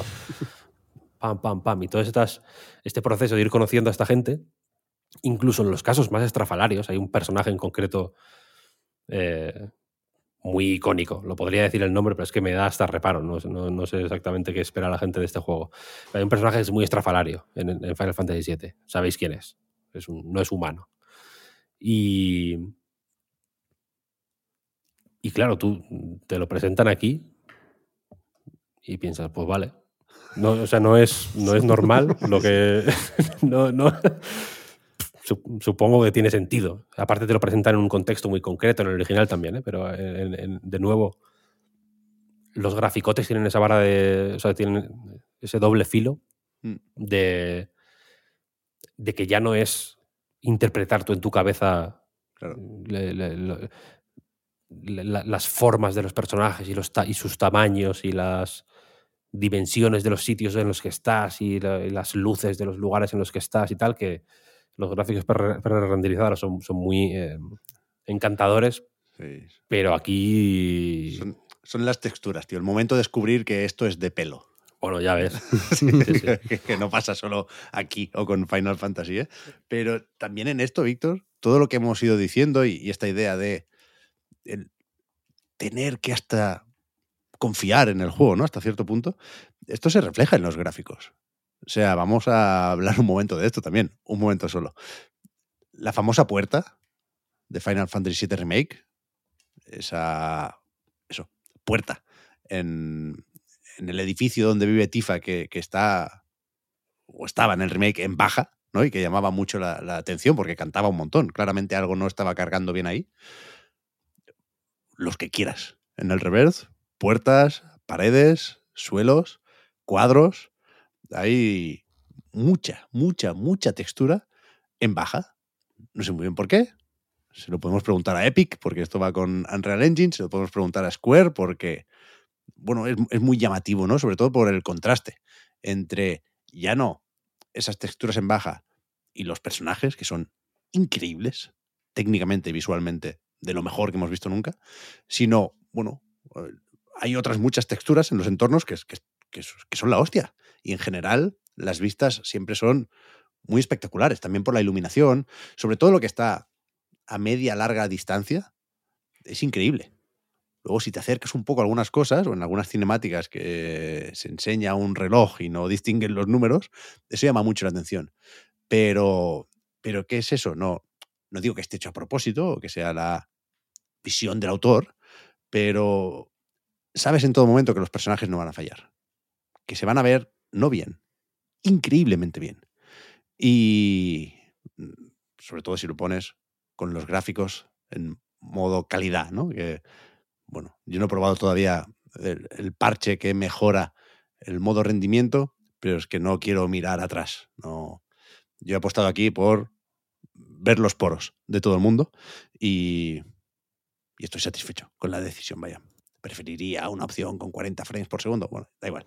Pero que, los personajes son la hostia, la hostia. y, pensando en esto, y para ir terminando por mi parte, a mí me, venían constantemente dos ideas al jugar a Final Fantasy VII Rebirth, que son muy tontas, pero son las que tengo porque he estado congestionado estos días y no he pensado con claridad. La primera cosa, lo que en mi experiencia mejor resume Final Fantasy VII Rebirth es el meme este de, ¿cómo se llama? El actor de Ant-Man es Paul Rudd. Sí. ¿Sabéis? El, el, que está comiendo las alitas de pollo picantes estas. Dice, hey, look at us. ¿sabes? Como sonriendo, como diciendo, mira dónde hemos llegado, ¿no? El juego es, esto todo el rato, es un ejercicio de complicidad con el fan y con el jugador, diciendo, hostia, es que Aeris, vaya tela, ¿eh? Qué cosas, qué cosas, cómo ha cambiado Squaresoft, ¿no? En, estos años. Y, y la otra imagen que me viene a la cabeza es la de una mudanza en la que casi todo se tira al camión sin mirar, pero hay una serie de cosas, que son los personajes en esta metáfora, que tienen todo el papel de burbujas del mundo. Todo lo demás puede fallar, pero el trato reverencial hacia todos los personajes de Final Fantasy VII Rebirth es algo alucinante y, y de verdad yo creo que único. Es muy, muy, muy guay. Con, con, esto que, que, estáis diciendo y que ya empezó a decir Víctor un poco con el tema de, los, las, de esta especie de vínculos ¿no? con, el, con, otros personajes que en la demo, por ejemplo, no se llegan ni, ni, a explorar y por eso me da un poco de miedo. Yo tenía un miedo relativamente grande con, el, con Rebirth y, y yo creo que, aunque más o menos podía esperar que se solventara jugando justamente la demo que le he jugado antes de grabar, me ha dado un poquito más de miedo. Por, este tema sobre todo de, la apertura de, de, Rebirth, ¿no? Porque yo creo que lo mejor de Final Fantasy VII es su carisma. Entiendo que en esto estaremos de acuerdo mucha gente. Y eso sobre todo viene un poco de los, de los personajes. Entonces es más o menos inevitable que cuando un juego se abre se tienda a perder un poquito en, detalles, ¿no? Hay algunos que pecan más que otros. Precisamente los que consiguen incluso con un mundo más abierto y más grande, que tener esa carisma es porque tienen que tener muchísima personalidad. Y me daba miedo que, que no le dieran tanta importancia en este caso o que no fueran capaces. Entiendo que, que son conscientes de todo lo que representan los personajes de Final Fantasy VII. Pero bueno, ni siquiera hablo ¿no? con, con estos detalles de darles importancia de, en lo abierto, de que todas las rocas de cada, de cada pequeño eh, fragmento del mapa tengan que tener un sentido, estar ahí por algo. Aunque también entiendo que que cada zona tiene que ser más o menos importante y estar bien pensada si queremos pensar en algo más o menos redondo, ¿no? Pero pensando más en, eso, ¿no? En este tipo de, detalles más, más específicos sobre, sobre los personajes, que es lo que yo más temía. Y, joder, me habéis dejado muchísimo más tranquilo, porque al final yo creo que es un poco lo que, lo que tiene que ser. O sea, entiendo que ha habido muchas cosas por, la que, por las que habréis podido no conectar tanto con, con Rebirth, pero entiendo que si con los personajes habéis podido conectar como os gustaría, ya ha merecido la pena este juego, ¿no? Yo creo que sí, pero cuidado, hay que tener en cuenta que pasan las dos cosas a la vez, ¿eh? Sí, ¿no? A mí la, la, exploración, por ejemplo, me parece bastante me. O sea, es moderadamente encorsetada y, repetitiva. Sí, son los mismos iconos en cada región y llegas a ellos de la misma forma. Pero claro, por ese carisma desbordante, lo que consigue el juego es, que te pongas de su parte. Y, y sin llegar a el autoengaño, si dices, bueno, pues este mundo abierto o estas regiones explorables no dejan de ser una reinterpretación necesaria del mapa de Final Fantasy VII. Pero en ningún caso es lo, lo- lo más importante aquí. Pero es verdad que se podría haber hecho mejor, ¿eh? creo yo, eso. También entiendo que el juego aquí es pasar del overworld de, de un juego que era de otra manera Claro. a un. Aquí aún así hay un mapa. O sea, no, no, no, están todas las zonas conectadas. Quiero decir, para ir de una a otra tienes que hacer viajes rápido y tal y cual, pero son son sitios súper grandes. Lo único que. Lo único que no va de eso el juego, quiero decir. O sea, no es Death Stranding. Que dices, vale, es que si en Death Stranding explorar o moverte por el mapa mm, no mola, Apaga y vámonos. se, se acabó, ¿no? No- no- El juego es eso, ¿no? Aquí eso es como la base, digamos, donde es el lienzo en el que ocurre Final Fantasy VII Rebirth, no es la, el cuadro. Es un poco mi, mi opinión. Joder. Qué bonito ganas. expresarse con metáforas, ¿eh? A mí me encanta. De lo, me mejor que- encanta. de lo mejorcito que hay, vaya. Yo se lo recomiendo a todo el mundo. Sí, yo también.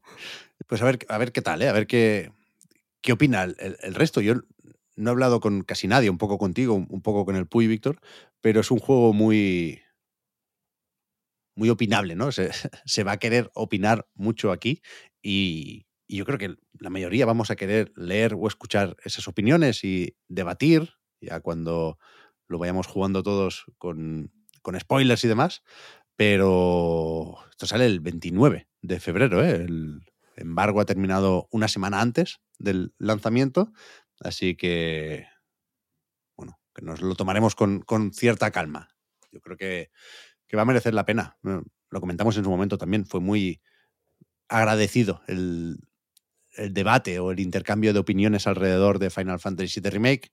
Yo creo que cabe esperar algo similar aquí y por ello puede que no sea esta la última vez que hablamos de Final Fantasy VII Rebirth. Ni siquiera lo digo pensando en el spoiler cast, ¿eh? Lo digo pensando en Eso está ya calendarizado y todo, ¿eh? Claro, actualizar alguna opinión más. Yo quiero ver cómo es el New Game Plus, porque esto también va por capítulos. Y era más o menos raro lo que se hacía en el remake, porque podías rejugarlo desordenado, creo recordar. Y, y se iba ajustando el nivel. Bueno, no sé. Tengo ganas de ver todo eso. Así que ya lo iremos comentando en próximos programas. Eso es. Sí, ¿Qué seguro. pasa con Sephiroth, tú? A ver, a ver. La, la va a liar, ¿eh? ¿Qué pasará? Hi, I'm Daniel, founder of Pretty Litter. Cats and cat owners deserve better than any old fashioned litter. That's why I teamed up with scientists and veterinarians to create Pretty Litter. Its innovative crystal formula has superior odor control and weighs up to 80% less than clay litter. Pretty Litter even monitors health by changing colors to help detect early signs of potential illness. It's the world's smartest kitty litter. Go to prettylitter.com and use code ACAST for 20% off your first order and a free cat toy. Terms and conditions apply. See site for details. Y aparte de la aventura de Cloud Strife y compañía, yo la verdad es que el, el tiempo que he tenido para jugar se lo he dedicado o se lo he prestado a, a esta tropa. Entiendo, Víctor, que tú le has dado fuerte y flojo también, que ha sido intensa la última semana, pero ¿hay alguna otra cosa que se pueda comentar, que se haya probado estos días? Pues, a ver, tenemos el Vanishers, ¿no? Que tiene que hablar Juan de él. ¿Cierto? Eh, tenemos el Socobon Express, que si queréis le dedico cinco minutillos, porque no voy a hablar más de él eh, antes del Vanishers, y luego, si queréis, rematamos con Balatro. ¿Os parece Sounds buena? like a plan. Buen, buen plan, buen plan. Sounds like a plan.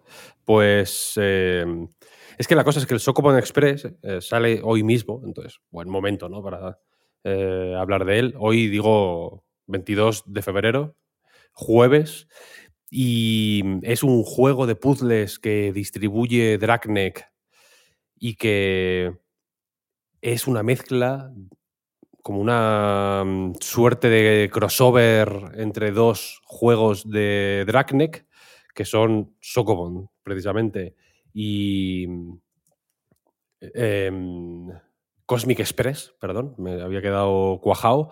Lo desarrolla eh, un hombre que se llama José Hernández, no sé si, no sé si es hispanohablante, si es hispanohablante y llega este audio a él, hola. Eh, pero la cuestión es que es un desarrollador, diseñador de juegos de puzzles que experimentó con esta mezcla entre Sokobond y Cosmic Express. Dragneck vio el experimento y dijo, venga, vamos a convertir esto en un juego completo.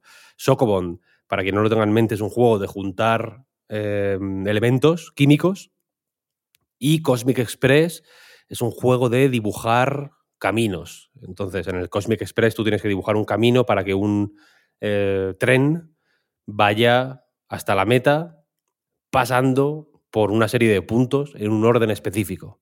La gracia está, o la dificultad está en llegar a la meta eh, encontrando la forma de pasar por esos puntos concretos que normalmente no están no es tan obvio, ¿no? Como parece. Y, y con el Sokobond lo mismo. Eh, hay que tener en cuenta cómo juntas los elementos químicos para que no choquen entre ellos, etcétera, etcétera, para que eh, acaben en una posición que no sea conflictiva con las normas del juego, etcétera, etcétera. Y este es eso mismo, pero dibujando caminos. Al final es de.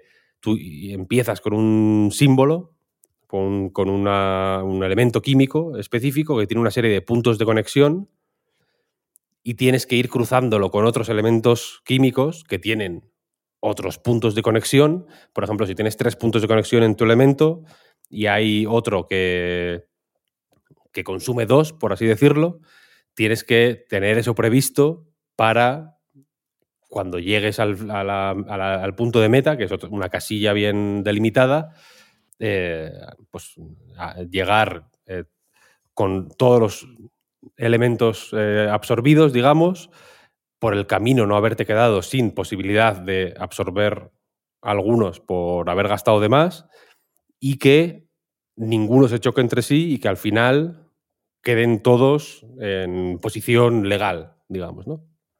Y es un juego más o menos simple de, de- de entender. Es un juego que más o menos claramente es eh, menor o mediano, en el sentido de que no tiene esta gravedad o esta mm, historia de, yo qué sé, de un eh, A Monsters Expedition o un eh, Stephen Sausage Roll o un The Witness, ¿no? que son como más catedralicios. Este es más eh, accesible también, menos, menos impresionante en ese sentido, y que aparte juega muy bien con la estructura para. eh, por cómo están diseñados los mundos, cada mundo gira, como suele ser el caso, alrededor de una idea, pero no tienes por qué terminar todos los niveles para de un mundo para pasar al siguiente y el juego se reserva normalmente las versiones más complicadas de esa idea para los niveles que pueden llegar a ser op- opcionales, llegado el momento. Y, y eso hace que si, si quieres puedas avanzar a buen ritmo y te puedas ir encontrando con puzzles estimulantes, pero nunca excesivamente difíciles si sigues, digamos, el camino más rápido, pero que siempre tengas a tu disposición puzzles más complicados y más eh, un poquito más complejos, un poquito más enrevesados, que te piden hacer caminos un poquito más menos evidentes. Es un juego muy bien diseñado, con un, tiene un aire minimalista, muy contenido. Da la sensación de que en cada nivel, cada nivel podría haber ido de muchas maneras, o se podría haber diseñado de muchas maneras. Son cuadrículas, échale que un nivel es una cuadrícula de, yo qué sé, 5 de ancho por 7 de alto, por ejemplo. Y, es deliciosa la manera en la que cada pieza del puzzle está colocada donde tiene que estar. Y si estuviera una casilla más a la derecha o una casilla más arriba, el puzzle o no funcionaría o sería totalmente distinto. Es una. Este, este- esta eh, forma de sacarle tanto partido y tanto jugo a, las, a los espacios cerrados, ¿no? A, las, a los mapas o a los espacios, de, a las mm, mesas o las arenas de juego, no sé cómo decirlo, ¿vale? el campo de juego eh, hiper reducido que parece que tiene tan poquitas posibilidades, pero que de pronto de, esa limitación le sacan eh, un partido que- que- que- a mí como, como persona que, que- juega a muchos juegos de puzzles, pero que no sé mucho de juegos de puzzles, quiero decir, no, no, no tengo... No tengo un conocimiento teórico muy eh, desarrollado ni muy profundo y en realidad me suelen apelar más cuanto más emocional es mi respuesta, quiero decir, ¿no? Cuando hago un puzzle de en el Stephen Sausage Roll, por ejemplo, y la famosa torre, por ejemplo, ¿no? si, alguien ha jugado al Stephen Sausage, Sausage Roll, hay un nivel que es una torre que es uno de los niveles más famosos del juego y, y es difícil de una manera a- abrumadora, ese sí. A mí, yo ta- tardé días en pasarme ese, ese nivel. Y mi respuesta no fue cerebral realmente ahí. no- yo no estaba ahí como un- una mastermind eh, pensando de manera fría y lógica cómo se hacía eso, sino que fue una experiencia mm, ca- casi más parecida a matar a Malenia en Elden Ring, vaya, que a resolver un puzzle, porque fue desesperante. Re- recuerdo soñar con, con- ese nivel, ¿no? Y de nuevo, este Socobon Express no llega a tener ese. Tampoco lo busca en ningún momento. ¿eh? El, mismo tono del juego, los, la- sencillez y, la, y el minimalismo de la interfaz, los colores. Iba a decir claritos, pero bueno, hay un modo oscuro. Se puede poner un modo oscuro que, hace que el blanco sea negro, pero el juego sigue siendo muy limpio, muy claro, muy, muy sencillo, muy. mm, muy eh, eficaz en la manera en que utiliza eh, sus, sus poquitos elementos para hacer absolutamente todo lo que quiere. No hay, no hay apenas nada superficial ni, ni innecesario, ni, ni casi ornamen- ornamental, vaya, es todo pam, pam, pam, recto y para adelante. Lo consigue de una forma muy guay. Y ya digo, hace... eh, te- consigue aún así sacar de vez en cuando un momento de, ostras, es verdad, ¿no? Cuando encuentras la. Cuando después de un ratillo buscando la ruta correcta, al final, mm, imaginadlo, si queréis, para haceros una idea, imaginadlo táctil. Imaginad en una Nintendo 3DS, por ejemplo, dibujar con el stylus la, el caminito. Es un poco así, en realidad. Y cuando después de un ratito dibujando el camino que crees que era el, el apropiado, encuentras el que es realmente el correcto y no el apropiado, vaya, cuando ves que tu primera aproximación, por ejemplo, estaba más o menos, iba por el buen camino, pero, ostras, aquí en esta mm, me- me- tenía un error mm, conceptual de base en mi caminito que me estaba, que, que estaba tan obcecado en ello que me, que me estaba impidiendo ver con claridad la- lo, lo que pasa en este tablero, ¿no? Y cuando, te, y cuando llegas a esos momentos, la verdad es que es un juego súper, súper, súper, súper disfrutable y, y si, ya digo, para quien le gusten los juegos de puzzles y siga eh, el trabajo de esta, de esta, de esta gente, de Trackneck, de todos estos eh, nombres más o menos conocidos de los Thinky Puzzle Games, creo que es una experiencia súper recomendable y muy, y muy disfrutable. Es un juego que me gusta tener, es de los que gusta tener en la Steam Deck.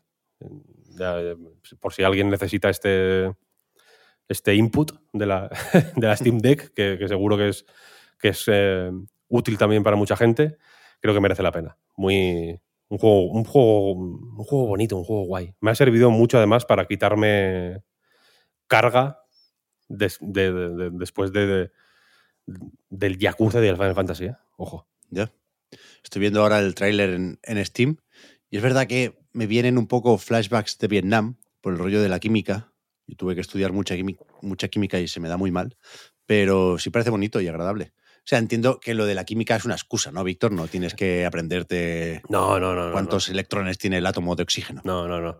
Pero sí que, Ocho. como el Socobond original, eh, hay, hay guiños a la. a la- pues a- hay fun facts entre, entre niveles. En las Ya, pantallas de carga hay como fun facts sobre química. Y son fun facts en plan. eh, yo qué sé. eh, un teléfono móvil tiene. Entre todas las piezas de un teléfono móvil están representados, yo qué sé, dos tercios de la tabla periódica. Una cosa así, ¿sabes? Como. eh, datos curiosos, curiosidades sobre, sobre química, que no, no, te vas a sacar una carrera con el juego, pero está guay. Que lo que ayuda a. o, es muy coherente con el tono, ya digo, ligero y. y accesible y agradable que tiene el resto del juego, que nadie se espera aquí un quimicefa, ¿eh? porque no, esto no es de. Esto no es de, de hacer experimentos químicos ni Dios que lo fundó. Es un juego de puzzles, de hacer caminitos. Muy bien, pues sí, sí está guay. Sí está guay. Sale en el momento de grabar Sale una vez más. ahora, el, ya, sí, sí, el sí, 22. 22, sí, 22 sí. del 2. Bien, bien. Sabéis mi teoría de que salen muchos juegos porque la fecha es fácil de recordar. Esto al final es marketing también. Pero, pero es verdad. 22 del 2 salen muchos y 22 del 3, ya lo comentaremos cuando toque, salen muchos también. Y alguno bueno, ¿eh? Bueno, bueno. Además, que. Bueno. eh, No sé. Ah, esta semana ha habido movimiento también con el Princess Peach, ¿no? Porque hemos visto nuevas transformaciones y hay algún avance por ahí y hay gente gratamente sorprendida con la Peach Ninja, por ejemplo, con algunas de sus habilidades, pero también se empieza a hablar ya de que igual es demasiado sencillote el juego. He visto un poco cam- cam- cambio de bando respecto a, a los prejuicios de, de uno con Princess Peach Showtime. Yo lo llamo, en vez de Princess Peach. Princess Shit. ¿Qué dices, hombre? es, es broma, era- se, se me- se me ocurrió y no, y no quería, no quería dejarlo escapar, pero pinta un poco facilón de más, eso es verdad. Ya, ya, ya. Ya lo veremos. Si no, pues le pegas al Dragon's Dogma 2 ese mismo Sí, día. Tampoco. sí. O al o sea, justo el Ronin. 22 de marzo no nos vamos a, a enfadar. Pero eso, decíamos que te toca, Juan, con este Vanishers Ghost of New Eden, que pido perdón, es la peor manera de presentar un juego, pero no puedo evitar hacerme estas preguntas. No sé si en, en Focus estarán ya pensando que tendrían que haberlo puesto en otro momento el lanzamiento, ¿no? Que ten- tendrían que haber cambiado la fecha, porque tuvo ya algún retrasito con el que se buscaba Sí. precisamente eh, que, el, que el juego ganara visibilidad por tener menos competencia o menos lanzamientos a su alrededor, pero empezamos a tener claro ya que, que eso no funciona, ¿no? O sea, puede que sea una excusa, puede que el juego necesitara un par de meses más para pulir bugs y lo que nos dicen en Twitter sea esto y no lo otro, pero que, que van ya unos cuantos y, no parece que la cosa tenga que cambiar pronto, que, que se van un poco, ¿cómo era eso? Salen del fuego para caer en las brasas, que con el cambio de fecha, en el momento de escoger eh, el nuevo día de lanzamiento, pues estaba poco concurrido aquello, pero claro, a la que nos acercamos se van, se van acumulando otros lanzamientos y al final siempre va a costar eh, destacar y, y- a lo que voy, insisto, no me gusta, pero es un pensamiento de estos intrusivos que creo que se ha hablado poco del Vanishers. Por lo bien que se ha hablado, se ha hablado poco. Sí, sí, sin duda. Lo, que comentas de los retrasos, coincido. Este juego iba a salir en noviembre, si no me equivoco. Se anunció un año antes en The Game Awards y luego, poco antes de la fecha de lanzamiento, decidieron moverlo a- al 13 de, febrero para evitar, en teoría, ese cúmulo de juegos. Este tipo de movimientos creo que sí que le han funcionado a juegos como Alan Wake 2, que simplemente optó por un par de semanas para alejarse ¿no? de, de Mario y de Spearman, y en ese caso sí que fue útil. Cuando son retrasos de un par de meses o tres, también parece evidente que se puede aprovechar para pulir eh, cosas del juego. De hecho, cuando eh, entrevistamos al director del juego, a Philippe Mogot, eh, le pregunté por ello y me dijo que bueno, que ya evidentemente aprovechaban ¿no? para pulir el juego antes de su lanzamiento, que ya estaba eh, listo para, eh, para ver la luz. Pero sí, yo creo que buscaban alejarse de esta recta final del año, donde también se empezó a hablar mucho ya de premios y demás, y no tanto de los lanzamientos muy cercanos a diciembre. Y seguramente para lo que esperaban, igual se ha hablado poco del juego, pero como bien dices, Pep, se ha hablado bastante bien. Que creo que, bueno, eh, a veces la calidad puede ser más interesante que la cantidad, aunque ojalá eh, eh, coincidan ambas, ¿no? Tanto cantidad como, como calidad. Em, como digo, este Vanishers Ghost of New Eden, el último juego de Don't Not, un estudio muy prolífico últimamente con muchos juegos, em, se publicó el, De- el martes 13 de, Perdona, de Juan, febrero. demasiado prolífico, dicen los sindicatos franceses.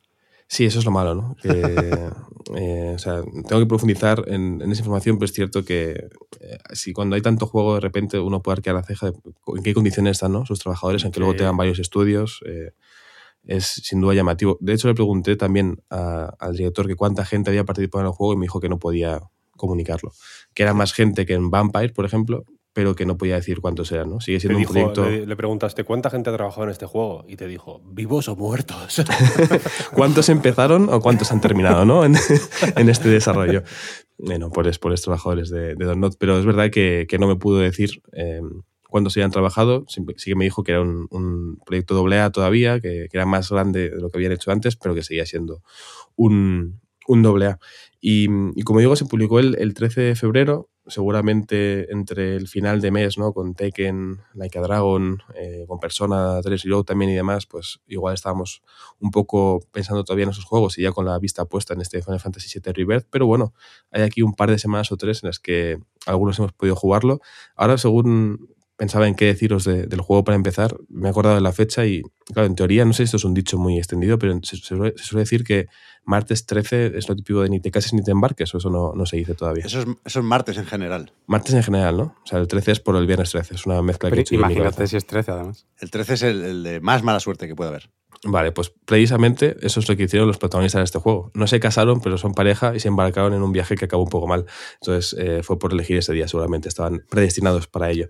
Básicamente en el Vanishers Ghost of New Eden eh, manejamos o controlamos, los protagonistas del juego son dos desterradores, sería la traducción adecuada de Vanishers, dos personas encargadas de recorrer distintas regiones del mundo real, pero del siglo XVII, en busca de bueno, casos de fantasmas que siguen ligados a este mundo, ¿no? Entonces eh, ayudan a esos fantasmas o a las personas atormentadas por dichos fantasmas a, que puedan vivir en paz, ¿no? A mandar estos fantasmas a, una ascensión hacia, bueno, su mundo, el de los muertos y no, y no el de los vivos. Desde el principio se ven todos los trailers, además no es ningún tipo de spoilers, no voy a hacer spoilers de la historia, no os, preocupéis.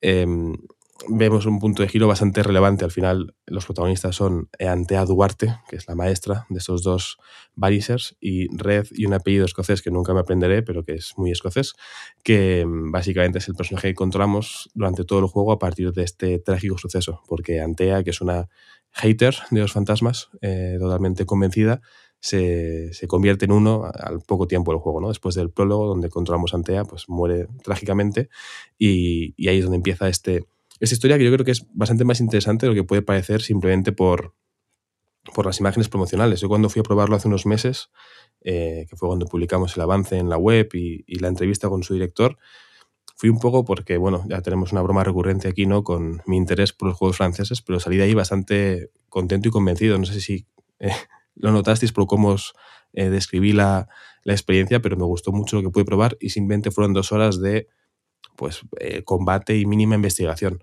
Después de jugarlo en profundidad, mm, en mi caso han sido unas 30 y algo horas para completar el juego, dejándome muchas cosas por hacer, de hecho, para intentar llegar a tiempo al, análisis, eh, he acabado en, encantadísimo con el juego, eh, la verdad, y por distintos motivos, que ahora si queréis os procedo a, desligar un poquito uno a uno. El primero seguramente por, por la historia de este, Vanishers Ghost of New Eden. Como digo, empezamos con una pareja que se ve trágicamente separada, pero que, bueno, por una serie de cosas consiguen volver a juntarse, estando él vivo y ella eh, muerta, y desde ese punto nos plantean una decisión que será muy importante a lo largo de todo el juego. No son no es esta decisión baladí ni lo son el resto de decisiones que tomaremos, son decisiones que afectan a lo que sucede.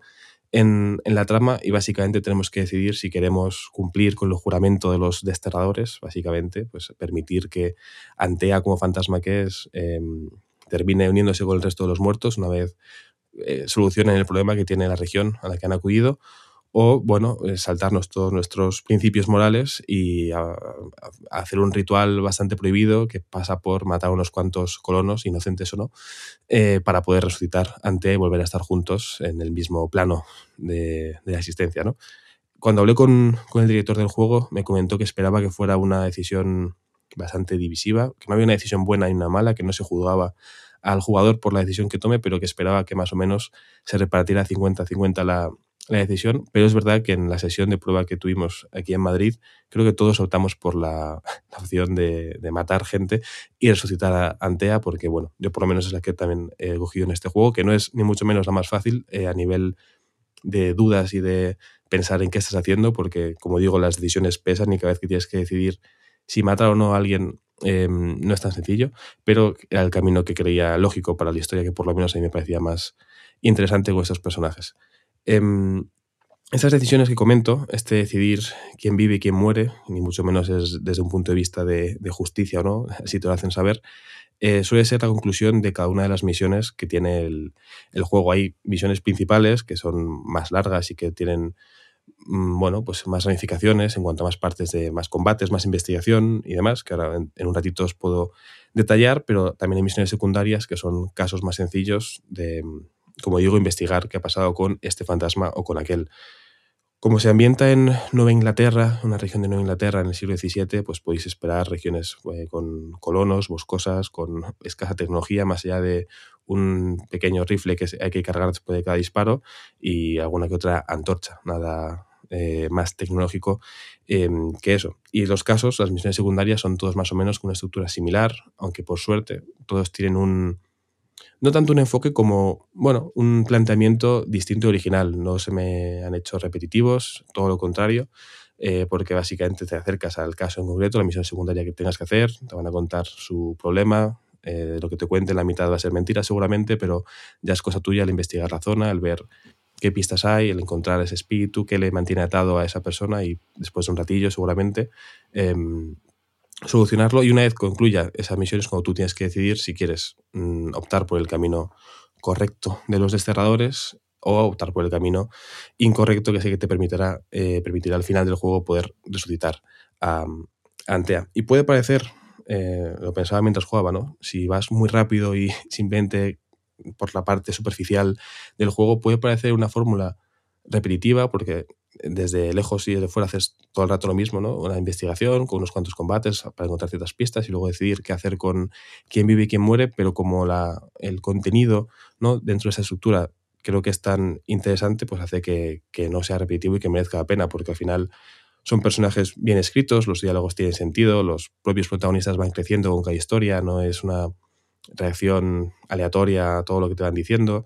Eh, como las decisiones importan, luego cuando hablas con otros personajes influye si has matado o no a alguien o si has decidido que esta persona merece o no estar en, esta localización. Entonces hace que todo sea bastante natural, que se sienta mm, verosímil y que por tanto la historia que vas viviendo tenga sentido y sea bastante em, interesante. Hay bastantes cambios de, de región, cada capítulo principal, por así decirlo, te lleva a zonas distintas en cuanto a ambientación, no vas a estar todo el rato en escenarios muy parecidos, hay bueno, pues, bosques, ciénagas, eh, montañas nevadas, minas y todas bastante inquietantes y con un eh, trabajo en el campo sonoro bastante útil para meterte muy bien en, la tensión que requiere este tipo de, de, aventura. Hablaba antes también del combate, por ejemplo, el combate que muchos han comparado con, con God of War, con la versión moderna de God of War, con los dos últimos juegos de, de Santa Mónica, puedo entender por qué, aunque en este eh, Ghost of New Eden yo sí que veo que la parte del tándem, la parte de eh, combatir con ambos, em, hace que sea un poco distinto y sobre todo un poco más interesante de lo que puede parecer, ya os digo, simplemente si veis un, un tráiler, porque al final eh, controlamos en principio a Red, es el que tiene los ataques ligeros con el R1, los ataques fuertes con el R2 o con los gatillos derechos, Em, pero luego podemos cambiar en cualquier momento con un simple botón. Siempre digo los botones de la Play porque son los que me sé, pero juego en Xbox. El triángulo que es la Y, ¿no? Puede ser en, en Xbox. Tengo que aprenderme todavía los, los, los botones. la próxima semana, Juan. Tú tienes que aprender, ¿eh? Con lo bien que íbamos. Hay que estudiar eso, ¿eh? Es como el Switch, pero cambiando A por B y X. Ya, ya, ya al principio lo pasaba mal con eso, no os creáis, ¿eh? Ya pulsa no sé qué, yo, espérate, voy a hacerlo similar, a ver. Ya lo hago por, porque es lógico, porque la X, ¿no? El cuadrado, el botón de curarte eh, sale natural pulsar ese y el triángulo, en este caso la Y, también sale natural para, para cambiar. Pero lo de saber cuál es cuál, me, como veis, todavía me cuesta. Bueno, tú ya sé que no, Juan, pero Víctor, Oscar, ¿no tenéis más en mente la disposición de los botones o de las letras de Xbox que de Switch? O sea, a mí, a mí lo que me cuesta es pensar en los de Switch porque, porque yo lo, cuando me hice daño fue con 360. Y bueno, y con Drinkas también, que, que, estaban igual las letras, ¿eh? Pero a, a, mí lo que se me hace raro es tener la A a la derecha, vaya, la A va antes que la B, no me jodas. Sí, a, a mí me pasa también, por, incluso habiendo jugado más a consolas de, de, Nintendo, pero sobre todo por la analogía, también partiendo de Play, de cuadrado es X, ¿no? Lo que, lo que antes está en la misma posición, la X de, de Xbox, el cuadrado de Play, y ya a partir de ahí me, me organizo lo demás. Bueno, eh, me estudiaré esta lección para la siguiente semana. Pido perdón por, el caos, pero es verdad que hay que hacer algún tipo de sistema internacional de, botones para, no liarnos. Pero como digo, el combate, puedes luchar al final con ambos. De hecho, debes luchar con ambos. Es cierto que Antea eh, tiene, ¿no? el personaje es el rollo más fantasmal y espiritual de este juego, eh, tiene la desventaja de que tiene una barra de energía que una vez se gasta, pues tienes que volver a utilizar a, red. Pero al final tienes que jugar todo el rato con eso, ¿no? Combatir con el humano y de llenar esta barra para cuando puedas cambiar de personaje y combatir un poco con el fantasma. Al final, sin ser ni mucho menos una tabla de tipos tan compleja como puede ser la de Pokémon, eh, los enemigos que son fantasmas, espíritus de diversa índole, se ven más afectados por los ataques de, de Antía, mientras que los enemigos como los lobos, por así decirlo, normales, que no tienen nada de fantasmal, se ven más afectados por los ataques eh, terrenales de, de red. ¿no? Eh, he visto en muchos vídeos de cómo juega la gente, veo que no todos afrontamos el combate de la misma forma, pero en general es un tipo de combate que yo creo que tiene cierto arco de crecimiento bastante natural en función avanza el juego, porque vas desbloqueando una serie de puntos de habilidad que te permiten elegir en un árbol de habilidades totalmente modificable. Puedes eh, comprar una habilidad, pero luego deshacer esto y elegir otra sin ningún tipo de, problema.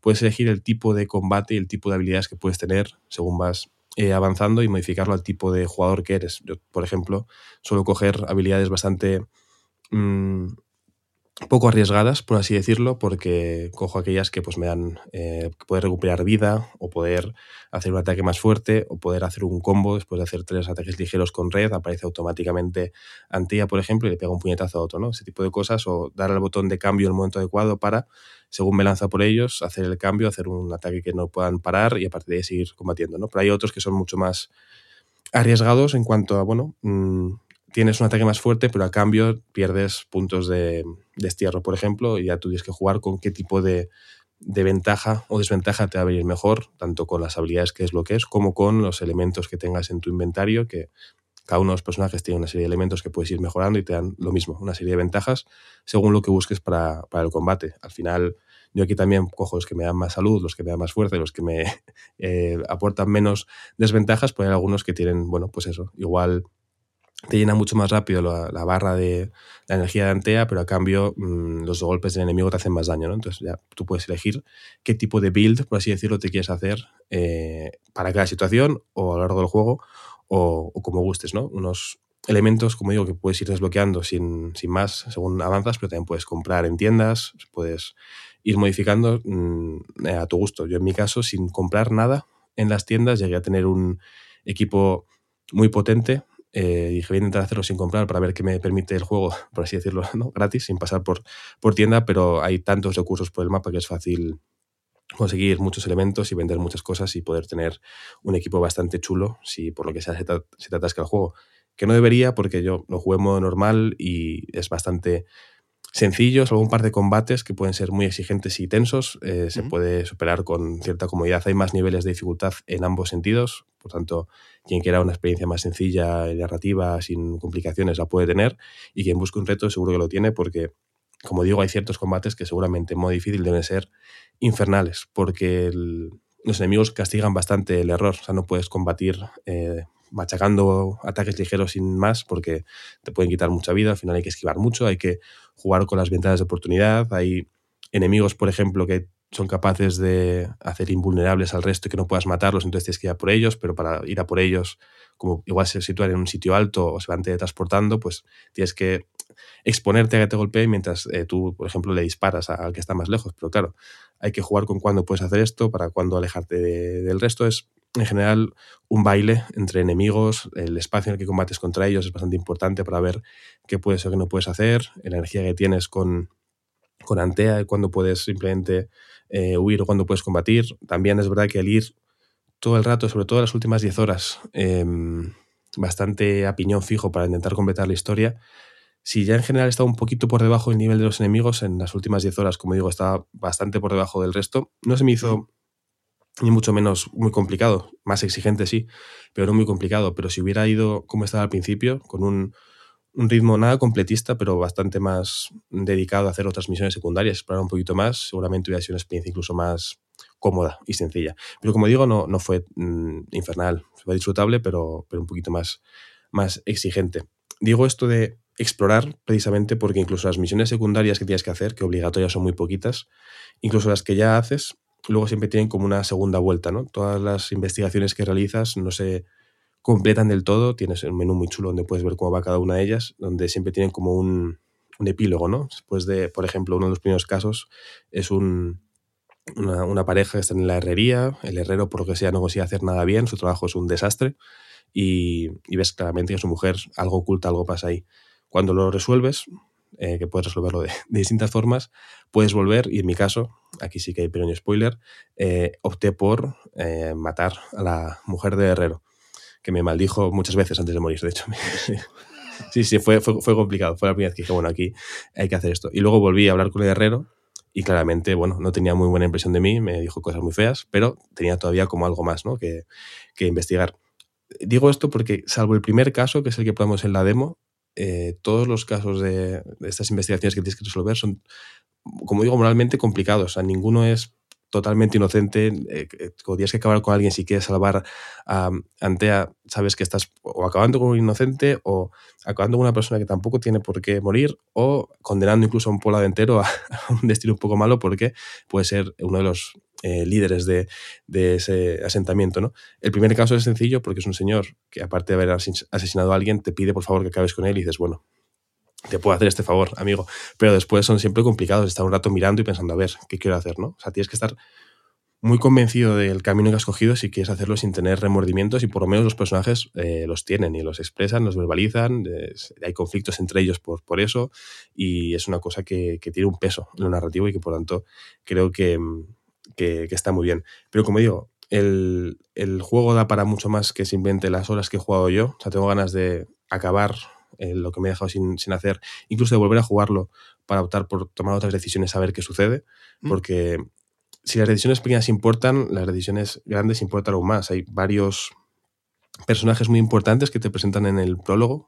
Yo pensé sinceramente que eran personajes olvidables que estaban ahí porque sí, bueno, llegas a un poblado, te, cuentas, te encuentras aquí un par, pero son los típicos tres o cuatro cabecillas que parece que no son nadie y luego durante el juego son muy importantes y cada uno representa eh, la trama principal de un capítulo tocho de la historia y luego encima tienen más peso de lo que parecía en, todo el hilo argumental del juego y acaban conectando unos con otros y dices, qué bien hecho, ¿no? Al final que, que todo conecte y, y, las decisiones con ellos sí que son bastante eh, tremendas por cómo afecta eso a, a, a, simplemente las localizaciones que visitas, ¿no? Incluso vas a, a, un sitio donde tenías que hablar con alguien y puede que no esté porque has decidido otra cosa, entonces tienes que hacer un poco más de camino porque se ha peleado con su hermana o porque ha discutido con su padre por lo que has decidido tú, ¿no? Entonces, bueno, eso a mí me gustaba bastante, me parecía que hacía bastante mmm, invisible un pa' aquí pa' allá, que es constante, pero que tenía sentido dentro del argumental, no era simplemente, uff, me obligan a volver a esta localización, sino vamos a ver qué ha pasado en esta localización después de que nos fuéramos y además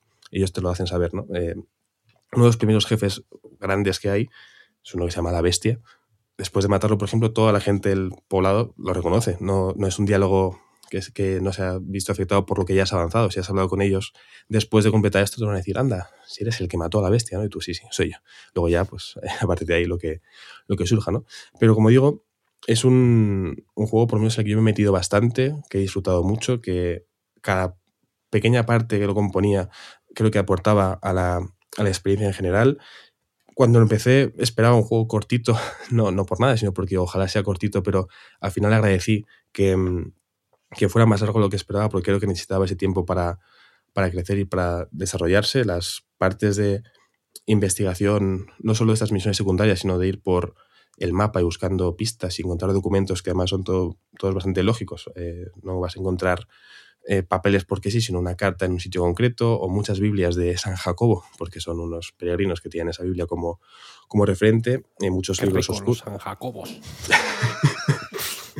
lo pensé cada vez que vi una. Es el único objeto que se repite y cada vez que lo veía decía yo, uff, San Jacobo. Pero, pero hay mucha, mucha magia negra, muchos tipos de, de brujería, de demonología, de muchas cosas oscuras que también me parecen todas muy verosímiles y que, y que, y que aportan a, a la narración en, en general. Sí debo decir, por poner un par de apuntes más, que yo que lo jugué en Xbox Series X, sí que experimenté algún que otro bajón de rendimiento en según qué zonas. Hay muchas pantallas de carga disimuladas, ¿no? A lo God of War, de pasar por un entre dos rocas un poco eh, demasiado cercanas, pero que puedes pasar de milagro.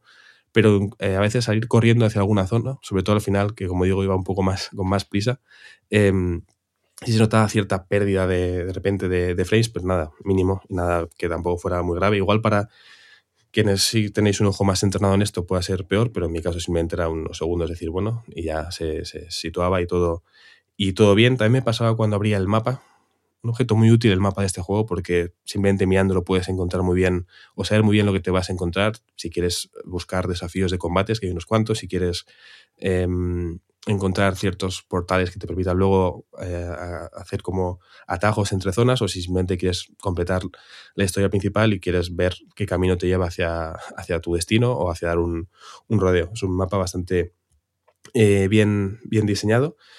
Y otro que quería comentar es que una de mis mayores preocupaciones con, con este Vanishers Ghost of New Eden, que por cierto un oyente de Night me, me, abrió los ojos cuando me dijo que si nos fijábamos en las siglas de Vanishers Ghost of New Eden eran una B y luego Gone, ¿no? Que en inglés sería.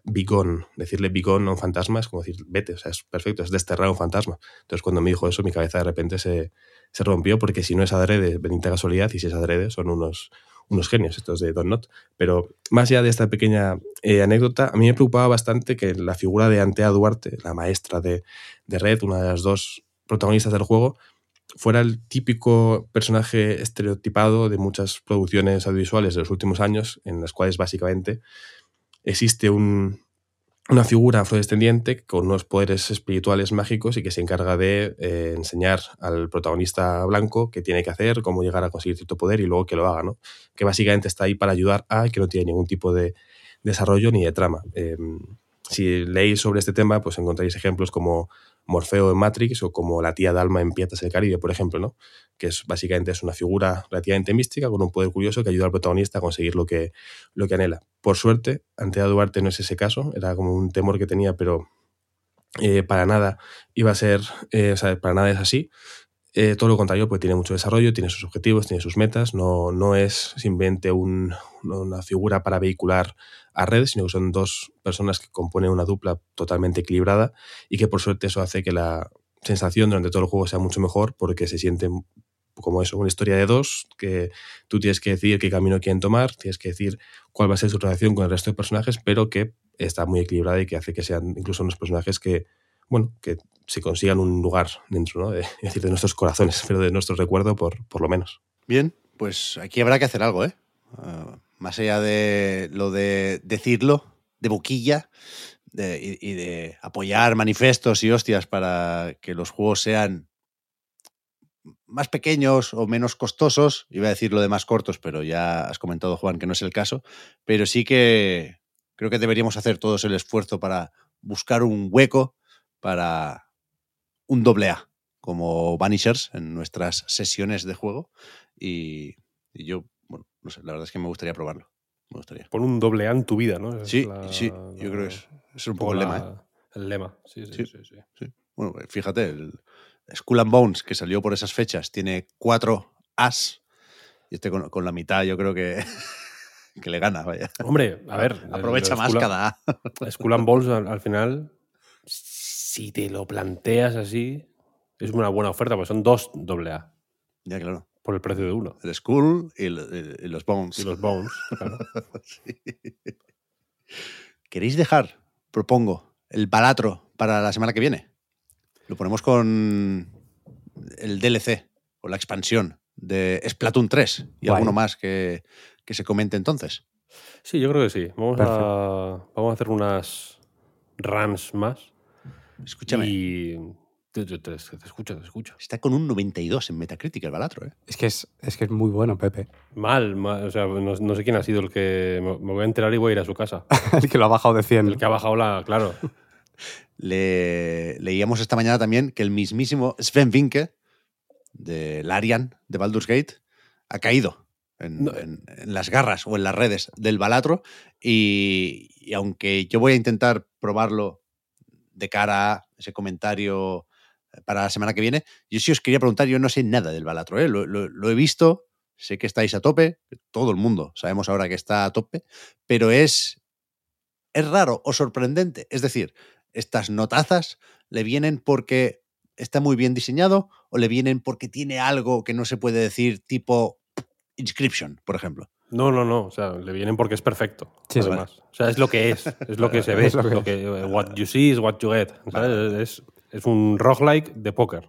Sí, tal cual. No, tiempo- hay, no es en plan que juegas tres horas y de pronto no es un juego de terror. No, o sea, no, no hay, no que decir, perfecto. no hay que decir aquello de cuanto menos sepas, mejor. No, Aquí se puede No, saber no, todo. no. Vale, Tú Claro, puedes, saber, puedes saberlo pero- todo si quieres. Vale, vale. y- Pero Víctor te y- tiene y- que y decir el esto. juego es buenísimo. También, o sea, Sí. si es un inscription, tú también, Pep, tienes que pensar que la respuesta que te tiene que dar es que no lo es. Si no, vaya gracia. ¿no? Bueno, pero se puede jugar un poco. No, pero que es, es simplemente, es simplemente No, que, la, que la, la- Es un juego matemáticamente perfecto. No, es que, que no, no es una cuestión. Aquí no hay opiniones posibles, quiero decir. Es ciencia, es un. Excel, es perfecto. Es un Excel, o sea, el juego en sí es un Excel. Todo en Balatro es sumas, multiplicaciones, eh, po- porcentajes. No hay Probabilidades también. probabilidades. O sea, no es, eh, yo qué sé, la historia es muy emotiva o no, o esto me emocionó o tal. No, no, no, no. Es el GIF de la señora esta con las fórmulas matemáticas alrededor todo el rato. Es, eh, Tal calcular, calcular, calcular. Y, o sea, yo veo relativamente difícil no rendirte ante el juego. O sea, de decir, vale, me, me- me sometió. Porque, porque de verdad que es espectacular, espectacular. Tiene una Sí. perfección matemática. Vale, vale. Es perfecto. Es Ya la, semana que viene lo comentamos. si ese, quieres. ese 10 es objetivo, entonces. Es ¿eh? Objetivo, final, sí, sí, no, no, Lo hemos o sea encontrado que- al final. Había uno, como Este, mínimo. este era. Vale, este vale. era, Sí, sí. Me- no, estaba todo el mundo, "Ey, yo lo encontré, lo encontré. No, no, no, no, no, no era ese, no era ese. No era La ese. La semana que viene, entonces. O sea, de Final Fantasy VII Rebirth, igual se puede comentar alguna cosilla más. Yo tengo ganas de, de- de pasármelo para ver si hay giritos o cuántos giritos hay o, o- o- o cómo de bien o mal me entran esos giritos. Yo creo que se puede, bueno, añadir algo, ¿no? Una postdata al análisis de Final Fantasy VII Rebirth. Pero por lo demás, ya digo, tengo claro lo del Splatoon 3, la cara del orden. ¿Pacific Drive puede entrar o qué? ¿Alguien Oh, puede entrar. ti- tiene ganas de. Pacific Drive? Yo tengo un- bastantes ganas. eh, Mm. eh, Que ha quedado me. se ha desinflado un poco, ¿eh? Tú sí te has desinflado, cabrón. ¿Cómo se va a desinflar? No me hagas abrir otra vez el Metacritic porque parece que solo me importen los numeritos de colores. Pero. No sé. No sé quién lo. Yo, yo he visto buenas reseñas, ¿eh? Ah, bueno, 78. Espérate, ha vuelto a subir. Ayer estaba amarillo, ¿eh? Estaba amarillo, se le puso amarillo. Esto Yo- es que le sentó algo mal. Yo lo vi típico- amarillo. Yo, creo- yo creo que llega a ver un 72. Nah, esto es lo típico que vas a cenar y te pones amarillo porque, yo qué sé, porque había marisco y, tenías algo ahí que hasta que no vas al baño no, no sale, pero salió, salió. Yo creo que va a estar bien ese, yo creo que va a estar bien. Yo la semana que viene voy a hablar de God Hand. No me lo esperaba. Así, silencio, No ¿no? más- Se hace el silencio. esto, por ahí. no más esto, Víctor.